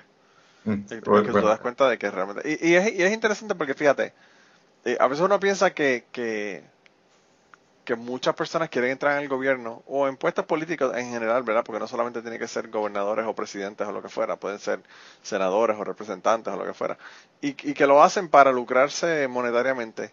Y eso es cierto y muchos lo hacen, pero yo pienso que esta gente que son a esos niveles, yo pienso que, que lo que tienen es una ansia como de poder, que es más importante incluso que el dinero. Es el sentirse importante, el sentirse adulado, el sentirse que, bueno, como el mismo Donald Trump, como que, que, lo que quiere es que, tú le digas que eres lo mejor y que no tiene ningún error y que es lo mejor que ha pasado en el universo. Tú sabes. Sí, sí, eso, eso. Y bueno, además esa... Pero mira, Kirkia, no, quiero, no, quiero, no quiero que cambie, no quiero que cambies el tema no, quiero que termines el tema sin decirme de la, de la cuestión de los abusos sexuales, porque eso yo tampoco lo sabía, me, enteré, me, enteré en aterrizar. No, pero lo, lo, que te quería decir es de, que esta, esta, esta idea de, de mm, no respetar los límites del sistema jurídico, o sea, buscar. Eh, es una idea que es generalizada en Bolivia. O sea, parece que todos buscan esos atajos, mm, preferencias para burlar lo que dice la ley, ¿no? Eh, en realidad la gente llama eso viveza criolla. ¿No? Y, y me parece de que es uno, uno, de los lastres que, que casi se ha vuelto cultural, o sea que ya en la época neoliberal se mostraban casos de corrupción con esos preceptos, ¿no? Pero por lo menos antes lo trataban de, esconder, ahora el presidente abiertamente lo dice, ¿no? Lo, bueno, el Evo Morales abiertamente lo decía. Sí, sí, bueno, eh, esa, es la diferencia ahora. El, el, asunto, el asunto es de que, mira, uh, del Evo, de Evo, Morales, eh, su, una, una, de las cosas de que, digamos, como, como de cualquier político, de cualquier persona que, que sea conocida por una cosa, lo que menos, lo que menos yo busco ver es eh, su vida privada, sexual o lo que sea, ¿no? Eh, pero a veces, a veces cuando se cometen delitos en ese tipo, uno tiene que investigar y saber lo que ha pasado también, ¿no? Claro. Y claro, o sea, que primero, eh, tú sabes de que Evo Morales tiene, tiene, tiene varios hijos. Y digamos, tal vez la más conocida es la Eva Liz, eh, que está, está ahora también con él en, Argentina, ¿no? Eh, Evaliz porque se llama igual que él, ¿no? y ha sido bastante conocida en Bolivia porque ha estado metida, metida en el, en el ámbito este del, del, círculo de palaciego de Evo Morales. Resulta que esta chica mm, e, es hija de Evo Morales y de una dirigente indígena mm, con, con la cual, bueno, tuvieron su, aventura y luego tuvieron su hija, pero que Evo Morales se negó a se negó a reconocerla. No la quería reconocer. Es más, o sea que tuvieron juicios cuando él era diputado. Y era lo gracioso, el, que era su abogado de Evo Morales en este caso, era el que es ahora candidato a presidente por, por su partido, por el movimiento al socialismo. Para que te des cuenta cómo van las cosas, ¿no? Bueno, al final tuvo que aceptarla, la reconoció, y después de que la reconoció, la chica comenzó, se fue, se fue a vivir con su papá, la, la, dejó a su mamá en realidad. O sea, de que se ha hecho, se ha hecho, se ha hablado mucho de esto, ¿no? La, la chica está en, en, eh, en Oruro, ha tenido una, una, fiesta de 15 años que ha sido para hablar todo un año, creo. O sea que después ha salido, ha salido abogada de la universidad estatal, pero con catedráticos de la universidad que nunca la han visto para hacer clases. O sea que, que digamos, esa ha sido digamos, la, la, la primera cosa que... Pero cuando yo estaba aquí, eh, para el 2008, 2009, eh, por, por, esa época, hubo en, no, el 2010 era, hubo en, en Malmö una reunión de, en, en, Copenhague, la reunión del medio ambiente, o sea, del, y yo estuve ahí, y ahí también llegó Evo Morales, ¿no? Eh, entonces, en Malmö iba a haber una reunión previa a eso, en la que tenía que llegar una chica que era del fundadora del movimiento al socialismo y que la estábamos esperando, que se llama mm, Margarita Terán, eh, que decían era la novia de Evo Morales. Jamás llegó, porque justo cuando iba a pasar eso, sí, era el 2008, era el 2008, iba a pasar eso, el encuentro de los movimientos sociales y más, eh, la detuvieron en Bolivia eh, con 140 kilogramos de cocaína. Oh, wow. ¿No? Y bueno, o sea, si ves, si yo viendo las fotos eh, en ese entonces, me, me parecía su chica de Levo, pero eh, más parecía la hija de Levo, porque era jovencita, chiquita, ¿no? Sí. Y, sí, o sea, que es, esas veces que tenía como 20 años, una cosa así, ¿no? Y si era su chica de Levo más antes, porque había sido su chica también, o sea, ha, sido su chica más antes, cuando era menor de edad. O sea que sí, esa es la primera, la primera pista que, que, he tenido, ¿no? Luego, el 2014, apareció su otra chica. Eh, resulta de que fue un periodista boliviano que descubrió que había una empresa china que había tenido gran cantidad, o sea, ha tomado muchos, muchos trabajos eh, de estas obras estatales, o sea que, como te digo, se despilfarraba dinero para canchas, caminos, ah, se ha construido harto. Pero esta, esta empresa tenía contratos millonarios y la que manejaba la empresa, la que era encargada de negocios de la empresa, una empresa china en Bolivia, era una chica que eh, era la amante de Evo Morales y con la cual eh, se mostró que había tenido un hijo. O sea, que mostraron el certificado de nacimiento del hijo y, claro, se armó el escándalo, ¿no? Era, era un caso de nepotismo, porque, claro, le estaban dando trabajo, le estaban haciendo ganar a una empresa. A una persona, claro. Una, una persona que estaba, era alegada del presidente, ¿no? Y bueno, se, armó el escándalo y de repente el, sale el presidente y dijo que no, que, sí, que, había, sido su chica hace años y que habían tenido el hijo, pero que lamentablemente ese hijo había muerto. Y, o sea, lo, reconoció, reconoció, que tuvo su hijo y que el niño había muerto y nada más, ¿no? Y que él no la había visto a ella desde hace años, desde 2006 que no la veo, dijo, ¿no?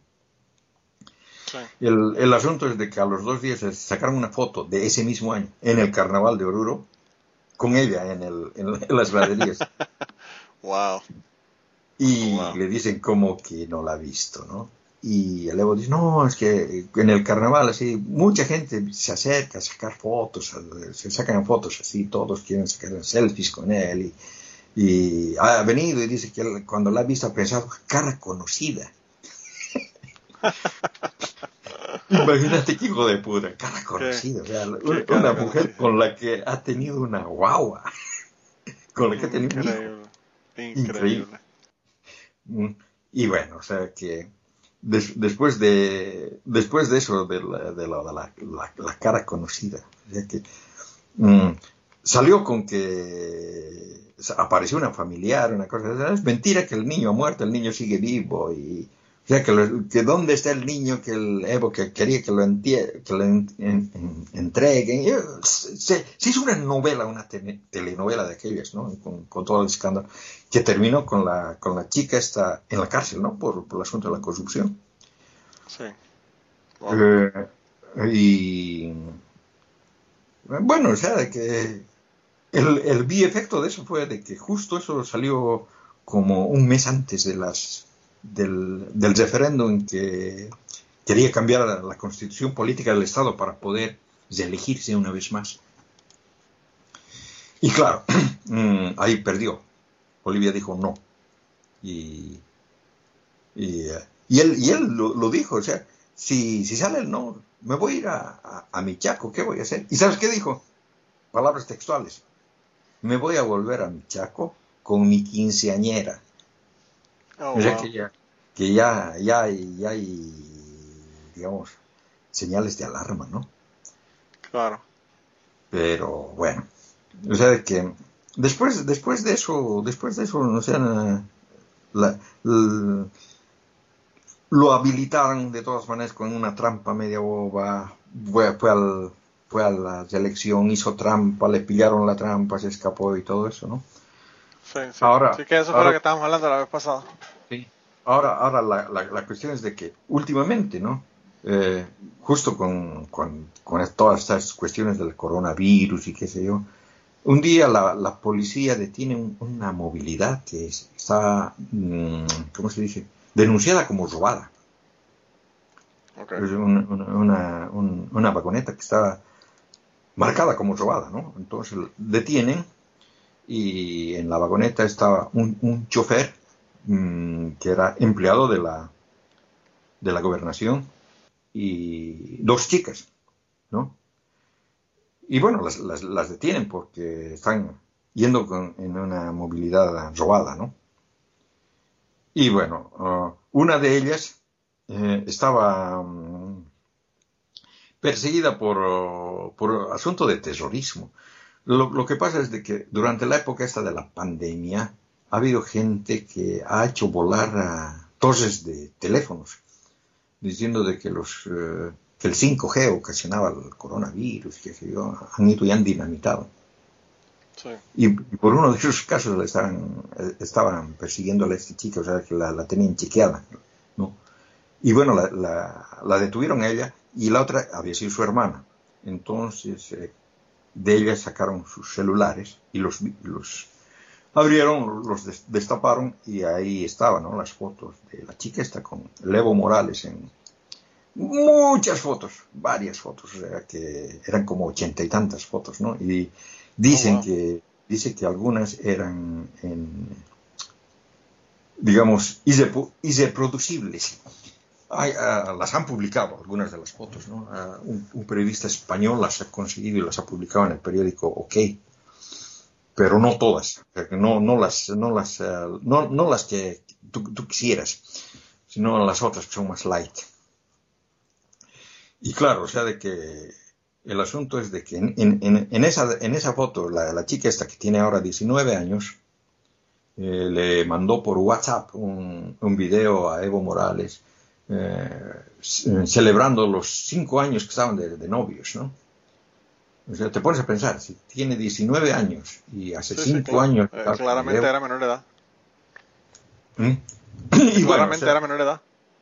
Y bueno, el, el, el, asunto viene peor porque ella viajó a México y luego viajó a la Argentina. O sea, tenía salidas a México de Argentina. Pero un ratito, ¿y con qué plata? Porque sus papás eran, según ella, agricultores. Pero no, dice que trabajan eh, atendiendo en un mercado en, en, en, el pueblo donde vive, ¿no? Un mercado uh, atienden el baño público, o sea, son los que cobran entrada al baño público. Y dije que con, con, eso le alcanza para viajar a México de vacaciones y viajar sí, a claro, claro, claro.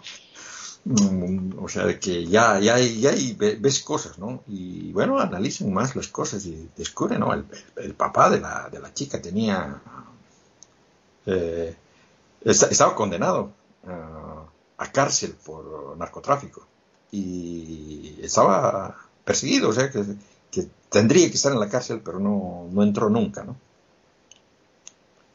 La cuestión de, del judicial también es en Bolivia un despelote, ¿no? Y entonces, eh, Kierkegaard, básicamente la conclusión a la que llegamos es que de cualquier malla sale un ratón y que realmente no es lo que pensábamos. Sí, no, ahora, ahora ahora la, la, chica esta ha huido, ha desaparecido, estaba, estaba ahí, la, la, la detuvieron, pero luego la, soltaron, luego, no, no pueden de, mm, tenerla ahí, ¿no? En realidad ella hubiera sido la víctima, ¿no? Sí. Eh, a los padres los tienen que detener porque si es que ellos sabían de que había ese, ese tipo de solución, los, los convierten en cómplices. Claro. Pero no, todos desaparecieron, o sea que escaparon de Bolivia y salieron de Bolivia con rumbo a la Argentina. Están en la Argentina, la chica está en, viviendo en la mansión de Evo Morales. O sea que está ahí. Wow. Eh, eh, el, el, el, asunto es de que han salido de Bolivia ilegalmente, o sea que no, no, no, han, no han, salido por, por frontera abierta. Y obviamente, si han salido de Bolivia ilegalmente, han entrado a la Argentina ilegalmente y los argentinos deberían detenerla y devolverla, ¿no? Saben dónde claro. está. Claro. Pero no, el gobierno argentino es una mierda, ¿no? O sea, está a, a, favor de Evo Morales. Y la persona que, lo, que, la, que, la, sacó era un militar, ex militar, que había trabajado como seguridad de Evo Morales.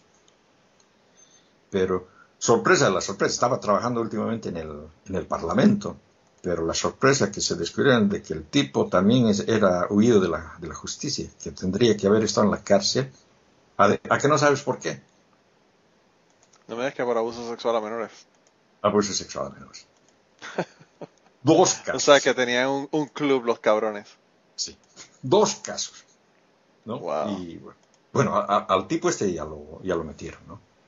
Bueno, la cuestión es de que más antes, en, en la época en la, en la cuando hablamos, se comenzaron a salir varias cosas y hubo una dirigente campesina del Chapare que, que denunció de que Evo Morales eh, abusaba a niñas en los pueblos. ¿no? Y, o sea, de que en, en, en, todo ese movimiento yo lo tomé como, como, había mucha, mucha mentira también, o sea, a todo lado, o sea, no, no lo tomé en serio realmente. Pero ella volvió a salir. Y bueno, o sea, de que hay, hay otra, otra chica que, que ha presentado el coso, ha tenido un hijo con Evo Morales cuando ella tenía 15 años. Tiene el certificado de, nacimiento del bebé y con, con, el reconocimiento de que el padre es Evo Morales y todo. Y ella tiene ahora 20 años, pero lo ha tenido hace 5 años. ¿no? Lo tiene el bebé, o sea que está la prueba contundente, ¿no? Sí. Y a que no sabes con qué salieron los, uh, los del Parlamento masista que siguen ahí. Dice que si quieres denunciar estupro, es decir, tener sexo con menores de edad, cuando, el, cuando denuncies eso, tienes que ser menor de edad. O sea, de que si tienes 20 años y ah, ha, habido estupro más antes, ya no puedes denunciar. Sí, Querían sacar esa ley. Prácticamente prescribió el, el, crimen, básicamente lo que estaban diciendo. Estaban queriendo hacer, o sea, que, sí, sí, sí, ¿no? Y, y, la cuestión es de que, bueno, o sea, el problema es ese, o sea, Evo Morales ha nombrado a los, bueno, el, el Parlamento lo, lo mantiene, ¿no? pero él también ha nombrado a los fiscales, a los jueces, o sea, la justicia boliviana sigue en poder de Evo Morales. Entonces, eh, todos los casos que tienen en contra, o sea, por el fraude electoral y todo, no avanzan, no avanzan, no están haciendo nada. Porque, claro, su gente, la justicia boliviana es una mierda, o sea, que, sigue los, preceptos de, Evo Morales y eso es, eso es lo, penoso, o sea que, mira, la única salida que tiene Bolivia ahora es de que Carlos Mesa salga nuevamente presidente yo digo la única porque el otro tipo, el, Camacho, que es otro de los que está candidateando, mm, él sí quisiera volver a las, dictaduras militares. Y lo, lo, dice, o sea que eh, dice, voy a, voy a hacer de que si, si entra el gobierno, él los va a meter presos a tal y tal, como si fuera el presidente fuera juez, o sea que, que digamos, ya, ya, ya está mostrando la, la otra cara, ¿no? Entonces Lo, lo, que, lo que dice, lo que dice Mesa es lo que tenemos que hacer es desconocer el resultado de las elecciones judiciales, porque, claro, en eh, esas elecciones el, el voto que ha ganado es el voto nulo. O sea que había 60% de voto nulo. Y creo que el 12% de voto en blanco sea que los que han votado por esos jueces son una minoría, no, no, que no valga. Entonces, ahí, por ahí se los, se los destituye a esos y se coloca interinamente otros jueces para, mientras haya otra renovación eh, constitucional, ¿no? Pero, pero eh, para la renovación constitucional de los jueces toma tiempo, es por eso que se necesita poner jueces temporales que hagan el trabajo, ¿no? Porque estos otros no van a hacer el trabajo. Y, eso es lo penoso. este, caso no va, no va, no va, no va a coser en Bolivia. Eh, ¿Sabes qué le, qué le, qué le dijeron a la, a la, chica esa? ¿Qué? Que, que se presente, que quieren, quieren hablar personalmente, los, los fiscales quieren hablar con ella. Y, y, el abogado no dice, no, no, no, no se va a presentar porque eh, los, los, los, fiscales son del Evo, o sea, que quieren saber quién es. No se sabe quién es, pero, pero digamos, hay, hay los, las, pruebas y todo eso. Y no, realmente no se sabe qué, en, qué, en qué va a terminar. De todas maneras, Evo Morales tiene, tiene también otros, otros cargos que han sido aceptados por la, por, eh, la Corte Internacional por el asunto ese de que eh, ha ordenado que se bloquee la entrada de, gas de eh, oxígeno, de oxígeno a las, a las ciudades en plena pandemia. O sea que en, plena pandemia, cuando hay gente en, cuando hay gente en los hospitales en, terapia intensiva, han bloqueado caminos y han bloqueado, no han dejado entrar el oxígeno a, la, ciudad. Han habido muertos. Qué cagada. 50 personas han muerto por eso. Entre los muertos, la hermana de Evo Morales se ha muerto por coronavirus, por falta de atención, por gas, porque no tenía oxígeno. No tenía oxígeno porque su hermano ordenaba que no debía entrar oxígeno. ¿no? Sí. Y, y, y esa, y esa, y esa, esa solicitud ha sido aceptada por, por la, la Corte Internacional. Y tal vez por ahí, por ahí se le pueda, se le pueda juzgar. Además de que se ha presentado eso a nivel internacional, porque lamentablemente no existe en, en la- en las leyes bolivianas la cuestión esta del genocidio. No se lo puede acusar de genocidio, porque no existe eso. No hay esa, no hay esa figura legal. No han pensado que los bolivianos serían, podrían ser tan cabrones. Tan cabrón, ¿no? Sí. Hay que utilizar la frase que yo siempre utilizo, ¿verdad? Hay que ponerla para ponerle un lacito así a toda la situación que está ocurriendo. De verdad que es increíble. Sí. Espero, Es espero de que no te, que, que no te haya aburrido, porque No, fíjate, lo, lo que pasa es que yo no sé, ¿verdad? Hay mucha gente del podcast que escucha que son de Puerto Rico y en Puerto Rico eh, las noticias que se hablan de Centro y Sudamérica son bien, bien, eh, bien pocas, ¿verdad? No, Mm.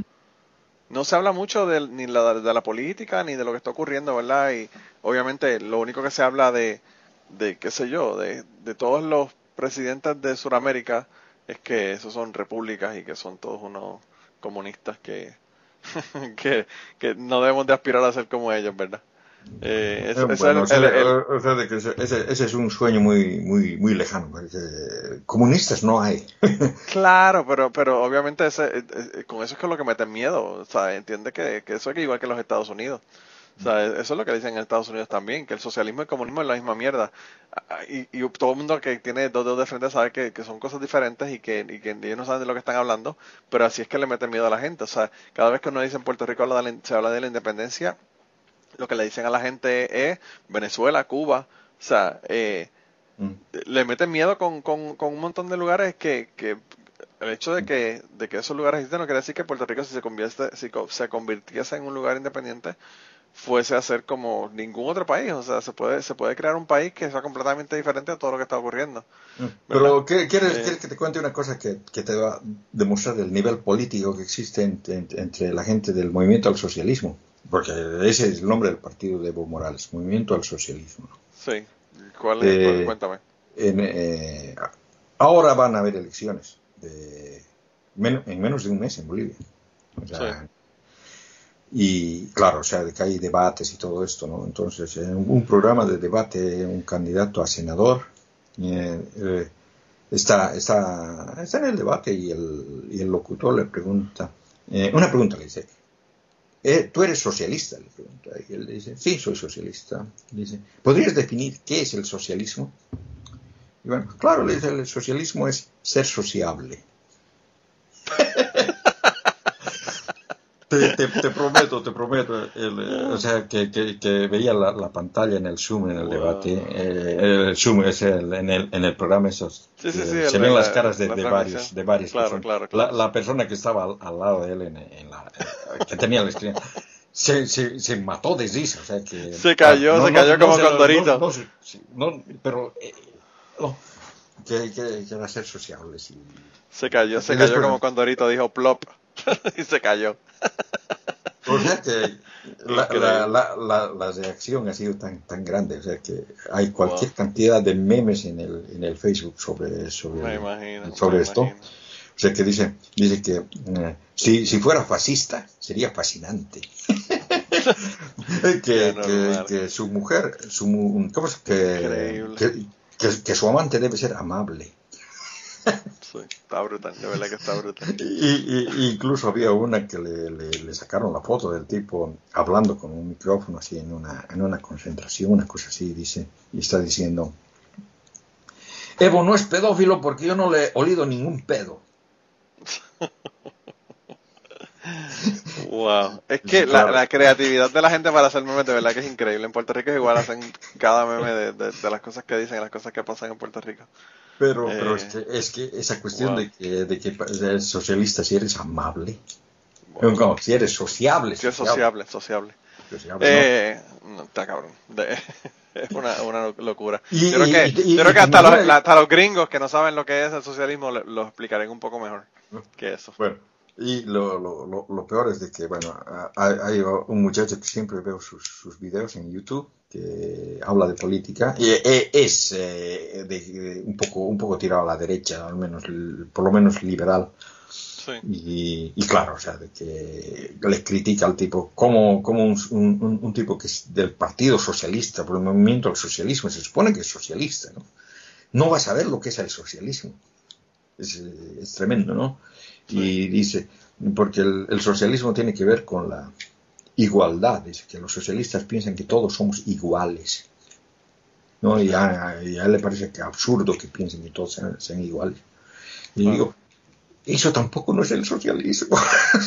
el tipo le critica al otro por no saber y él tampoco no sabe. Es que yo he visto que la gente realmente, realmente no, no, no saben de lo que están hablando. En la mayor parte de los casos, realmente la gente no sabe de lo que están hablando.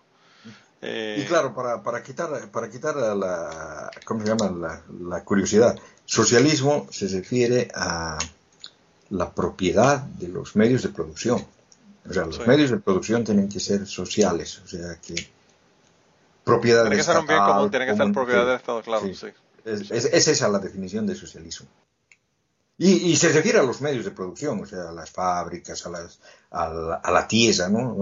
¿no? No precisamente, digamos, a la ropa, o, a, o sea, que la propiedad privada existe dentro del socialismo, pero no, no digamos, al, los medios de producción. O sea, los medios de producción tienen que ser comunes, a eso se refiere, ¿no? O sea, que es más como un comunitarismo, por, en sentido obviamente eso, eso ya no existe. O sea, el Partido Socialista Sueco, bueno, Socialdemócrata Sueco, eh, es un partido neoliberal. O sea.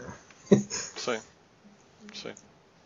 Yo creo que el liberalismo, yo creo que es una es una bacteria que ha crecido en todos los países realmente. Sí, sí, sí, sí. Eh, o sea, todo el mundo, en todo el mundo. Todo el mundo, es, todo el mundo es neoliberal el, analizando, analizando todas las cosas que ha hecho Evo Morales, ah, bueno, hemos, yo, te he estado contando, digamos, sus, sus desmanes, o sea, su, delirio de grandeza, o sea, sus, cosas para enaltecerse a sí mismo.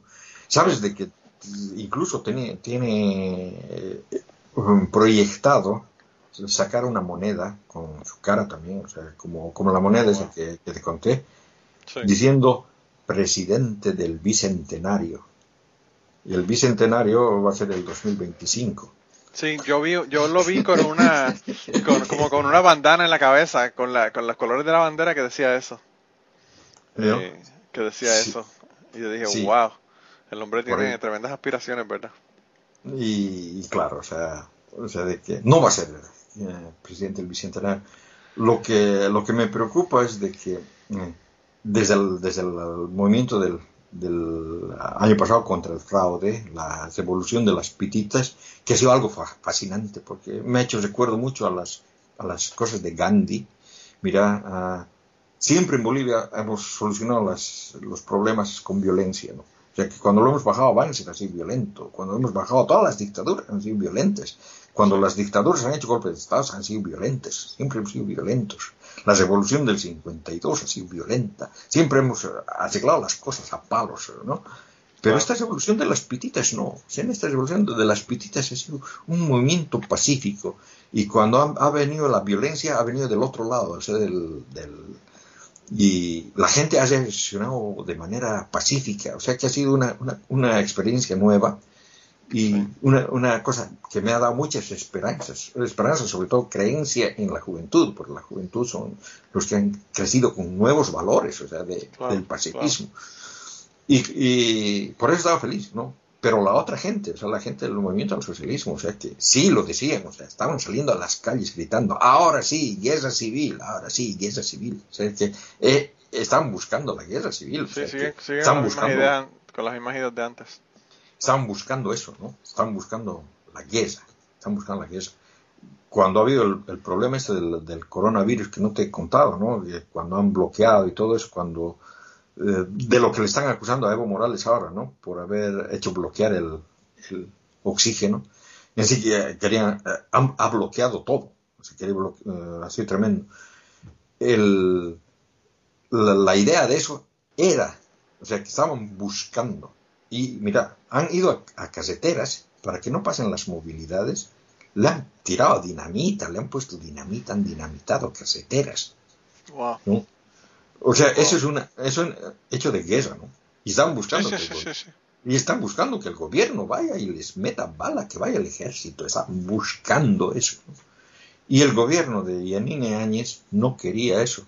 No quería. O sea, que es- está en, en- en una, en una idea de que quiere, quiere que haya las elecciones. O sea, que eh, no, no quería, no quería entrar en, el, en el círculo de violencia y no ha entrado.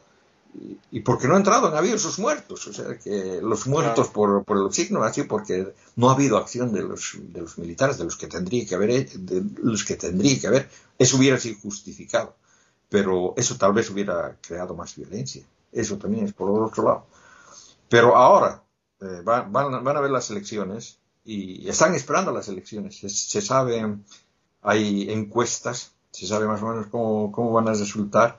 El MAS no va a ganar, no va a llegar. O sea, posiblemente haya segunda vuelta. O sea, posiblemente el MAS y Mesa vayan a una segunda vuelta y en la segunda vuelta no ganan ni queriendo. Saben eso.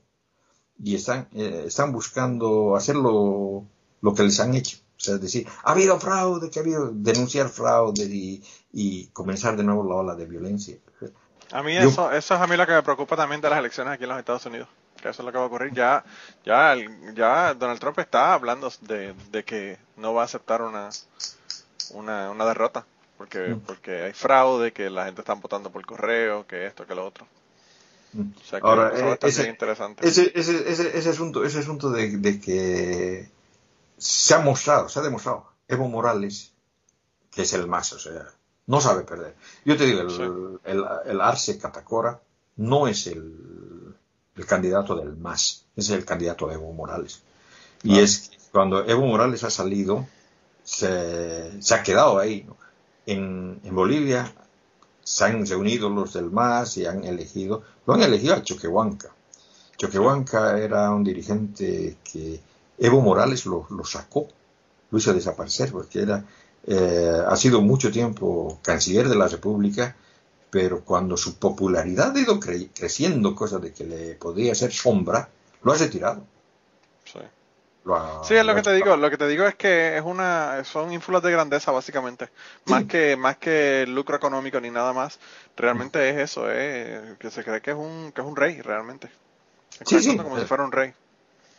Sí, Eh, sí, y, y eso, y eso no, no lo entienden, no, no lo enti- es por eso de que, mira, o sea, mucho, mucho hablan de, ¿cómo, cómo dicen? El socialismo del siglo XXI. Eso no es soci- socialismo, y mucho menos del siglo XXI. Eso, eso es eh, neo, neo-stalinismo, o sea, que es como el Stalin, Stalin era igual, o sea, que bajo el nombre de, de comunismo, socialismo, ha hecho una, ha, ha vuelto a ser eh, un, un zar en, en Rusia, o sea, claro. y es lo mismo, es lo mismo, es exactamente lo mismo. O sea, eh, eh, digamos, eh, no pienso que Carlos Marx haya tenido esto en su, en su mente cuando, cuando estaba sacando esa filosofía, que por cierto no funciona en esta época. O sea, eh, el marxismo posiblemente hubiera funcionado en el siglo XVIII cuando ha sido ideado, pero se ha demostrado, no funciona. El siglo XX ha, ha fracasado, ha fracasado. Sí. Ya no ya no buscar tratar de hacer funcionar una cosa que no No sé, aquí que yo lo que pasa es que yo, que soy biólogo, Mm. eh, entiendo la naturaleza del ser humano y yo pienso que a veces ese es el problema, realmente es el, el- el aspecto humano, es lo que, es lo que jode las cosas realmente. Eh, Mm. Y pues eso, eso Bueno, no yo- lo podemos yo- eliminar porque somos humanos y, y- y es, un, es un gobierno para los humanos, ¿verdad? Eh, yo- es una yo forma tengo- de uno trabajarlo y cambiarlo. Yo, yo tengo yo tengo un yo soy anarquista. Sea, yo pienso de que el mejor sistema donde donde se tiene que vivir mejor es en, un- en una sociedad donde no haya quien mande, sea, donde donde todas las personas se entiendan sin necesidad de que los- alguien esté arriba de otros. Tú eres los, de los de, tú eres de los de Gary Gutiérrez. Gary Gutiérrez también es anarquista. Bueno, o sea, de que yo tengo yo tengo esa idea, tengo esa idea, ¿no? Y Pues mira, Kirkian, yo creo que ya debemos de ir terminando el, en- en el episodio del día de hoy. Yo creo que eh, si algo ha probado este episodio es que dicen que yo no dejo hablar a la gente y yo casi ni he hablado en el episodio del día de hoy. Solamente te he estado tú, escuchando tú todo. siempre, tú siempre, tú siempre dices lo mismo. Mm, Está cabrón. tú siempre, siempre me dices a mí, eh, no, eh, que no te dejo hablar, que solamente yo hablo y que tú, tú no hablas, que no, no has hablado nada en el, el programa. Y siempre dices realmente- y no es la verdad. No, no, realmente te estaba escuchando muy atentamente realmente a lo que me estabas contando de ella. Porque como te dije, me interesa mucho y, y tuve muchísimos comentarios la última vez que estuviste, que te estaba comentando antes de, grabar, ¿verdad? Eh, tuve muchos comentarios de muchas personas que me mandaron mensajes y, me dijeron que les gustó mucho la, lo que le estabas comentando, ¿verdad? De cuando Evo tuvo que salir, o tuvo que salir, no, lo sacaron por el carajo, de que eh, forzadamente se tuvo que ir de, de, de Bolivia y toda la cosa. Eh, a la gente le, yo creo que es uno de los episodios donde más comentarios he tenido eh, que me han enviado. Así Ah, que, qué, bien. Qué bien, entonces, entonces eh, para los que oyen el, el cucubano y si, si quieren, quieren saber más cosas sobre esto, he abierto una página en, en Facebook, ¿no? sí. Con, eh, o sea, de que el, el, el tag es eh, con puntos. DR de doctor, punto Oscar punto y bueno, o sea, que le ponen eh, facebook.com slash y ponen ese el doctor Oscar Garrido, vienen a mi página y es en esa página donde pienso poner eh, cosas así sobre, sobre lo que está pasando en Bolivia y más, más críticas y sorpresas. O sea, que voy a tener sorpresas grandes. Ahora que se vienen las elecciones en Bolivia van a haber sorpresas, sorpresones. Bueno, pues eh, vayan allá, entren. Ya eh, Kirkigan acaba de revelar su su identidad secreta aquí en Cucubano, así que vayan Oh, allá. no, eh, ¿sabes, sabes de que mi identidad nunca ha sido secreta? no, no, o sea- nunca sea secreta, pero siempre te, llamo- te hemos llamado Kirkigan, eh, no te hemos Sí. llamado por tu nombre. Sí, el, el, el, el asunto es el siguiente, mira, eh, he comenzado a utilizar ese, ese apodo tiempo atrás, ah, mucho más antes de que, de que les conozca en, en, eh, en internet eh, por, por el chat, por los chats, Sí. por el IRC. Y, y se me ha quedado, o sea, se, se ha quedado, y hay mucha gente que me, que me conoce como Kierkegaard, ¿no? Pero yo nunca, nunca he, ocultado que yo me llamo Oscar García No, no, no, incluso yo creo que en, en aterrizar lo comentaste dos o tres veces. Yo no me acuerdo si, si lo si le puse beep o no, pero pero sí, sí has dicho tu nombre en varias ocasiones. Lo que pasa es Sí. que no es algo que la gente realmente, to- todos te llamamos Kirkigan realmente. Y todavía, Sí. o sea, yo sé tu nombre y te sigo llamando Kirkigan. Sí, sí, sí. Eh, sí, o sea, o sea que- es- es- es- es- es- es- esa es la definición de, de apodo, ¿no? Sí, sí. y, y nada, de verdad que quería darte las gracias por estar aquí, por, eh, por decirme que querías venir aquí a hablarme de esto, porque de verdad que me interesó mucho el tema. Y hace tiempo que no te daban la vuelta por acá y Blanca estuvo hace como dos o tres episodios atrás, así que Sí, eh, pero la- falta que venga no, Ángel, no. Ángel ahora. No puedo, no puedo yo competir con Blanca porque No, porque los- Blanca se los- hablar los de temas- Tinder y cosas. Los, los, los temas, los temas de los que habla Blanca son de atracción masiva. Pero, pero, eh, pero Kirkigan, lo que tú tienes que hacer es abre un Tinder a ver qué pasa, quizás tengas temas interesantes. Para que tengas una dosis diaria de Tinder, ¿verdad? Ay, qué bien. uy, yo muero si hago una de esas cosas. o sea, Bueno, hermano, de verdad que gracias por estar aquí. Eh, a la gente vayan allá al Facebook de Kirkian. Le voy a poner un enlace aquí en, el, en las notas del episodio para que las personas vayan directamente. Solamente le tengan que dar clic y vayan allá y le den like a la página. Y, y nada, Kirkian, de verdad que bueno, que bueno que está, estuve compartiendo contigo. Tengo Sí, que bueno, o darme sea, la vuelta para teorizar. Te digo lo mismo que le dije a Blanca. Tengo que darme la vuelta para teorizar. sí, tienes que venir, tienes que venir alguna vez. Y, y claro, o sea, eh, estoy viniendo al Cucubano de más o menos un año. Ah, bueno, pues mira. estuve, estuve, estuve el año pasado, más o menos. Pues, y, y Blanca también. Blanca casi, casi el, el- el día que cumplió el año fue que, que grabamos. Casi, casi. Así que está volviendo la gente de hace un año. Voy a ver quién, quién más tiene un año para invitar, seguir invitando a gente de hace un año atrás. a ver qué me cuentan nuevo. Bueno. pues hermanito, un abrazo de verdad. Bueno, Manolo, gracias por, por aceptarme en, Bueno, en- en tu que- podcast. Cuando tú quieras, te puedes dar la vuelta por acá. Bueno. Me estás diciendo, cuidado, te arrepientas. No, no, no, no, no. A mí Ok. no, no me arrepiento, no me arrepiento. Bye. Chao, chao. Y antes de terminar esta semana queríamos darle las gracias a las personas que nos han ayudado con el podcast. Raúl Arnaiz nos hizo el logo y a Raúl eh, sus trabajos los consiguen en homedecomic.com. Así que dense la vuelta por allá y chequen los trabajos de, de Raúl que están brutales. Y la canción del podcast la canta Maida Belén con Rafi en la guitarra y Kike Domenech en el 4. Y eh, queremos dar las gracias también a ellos por haber permitido que nosotros usáramos la canción para el podcast. Si te gusta el podcast y quieres apoyarnos en el podcast, puedes ir a la página de Patreon de nosotros, que es patreon.com slash cucubano y ahí puedes hacer aportaciones para el podcast y además de las personas que aporten eh, ahí para el podcast, le vamos a tener material adicional que no va a estar incluido en el podcast dentro de la página de Patreon. Así que dense la vuelta por allá y chequenlo. Gracias por habernos apoyado, gracias por recomendar el podcast, gracias por contarles a su abuela, a su tía, a su mamá y a sus amistades. Gracias por darnos follow en Twitter, porque tenemos muchas personas que nos escriben todas las semanas y queremos darle las gracias a ustedes también, porque sin ustedes realmente, pues para qué vamos a grabar el podcast. Y nada, con eso los dejamos, se cuidan un montón y nos vemos prontito.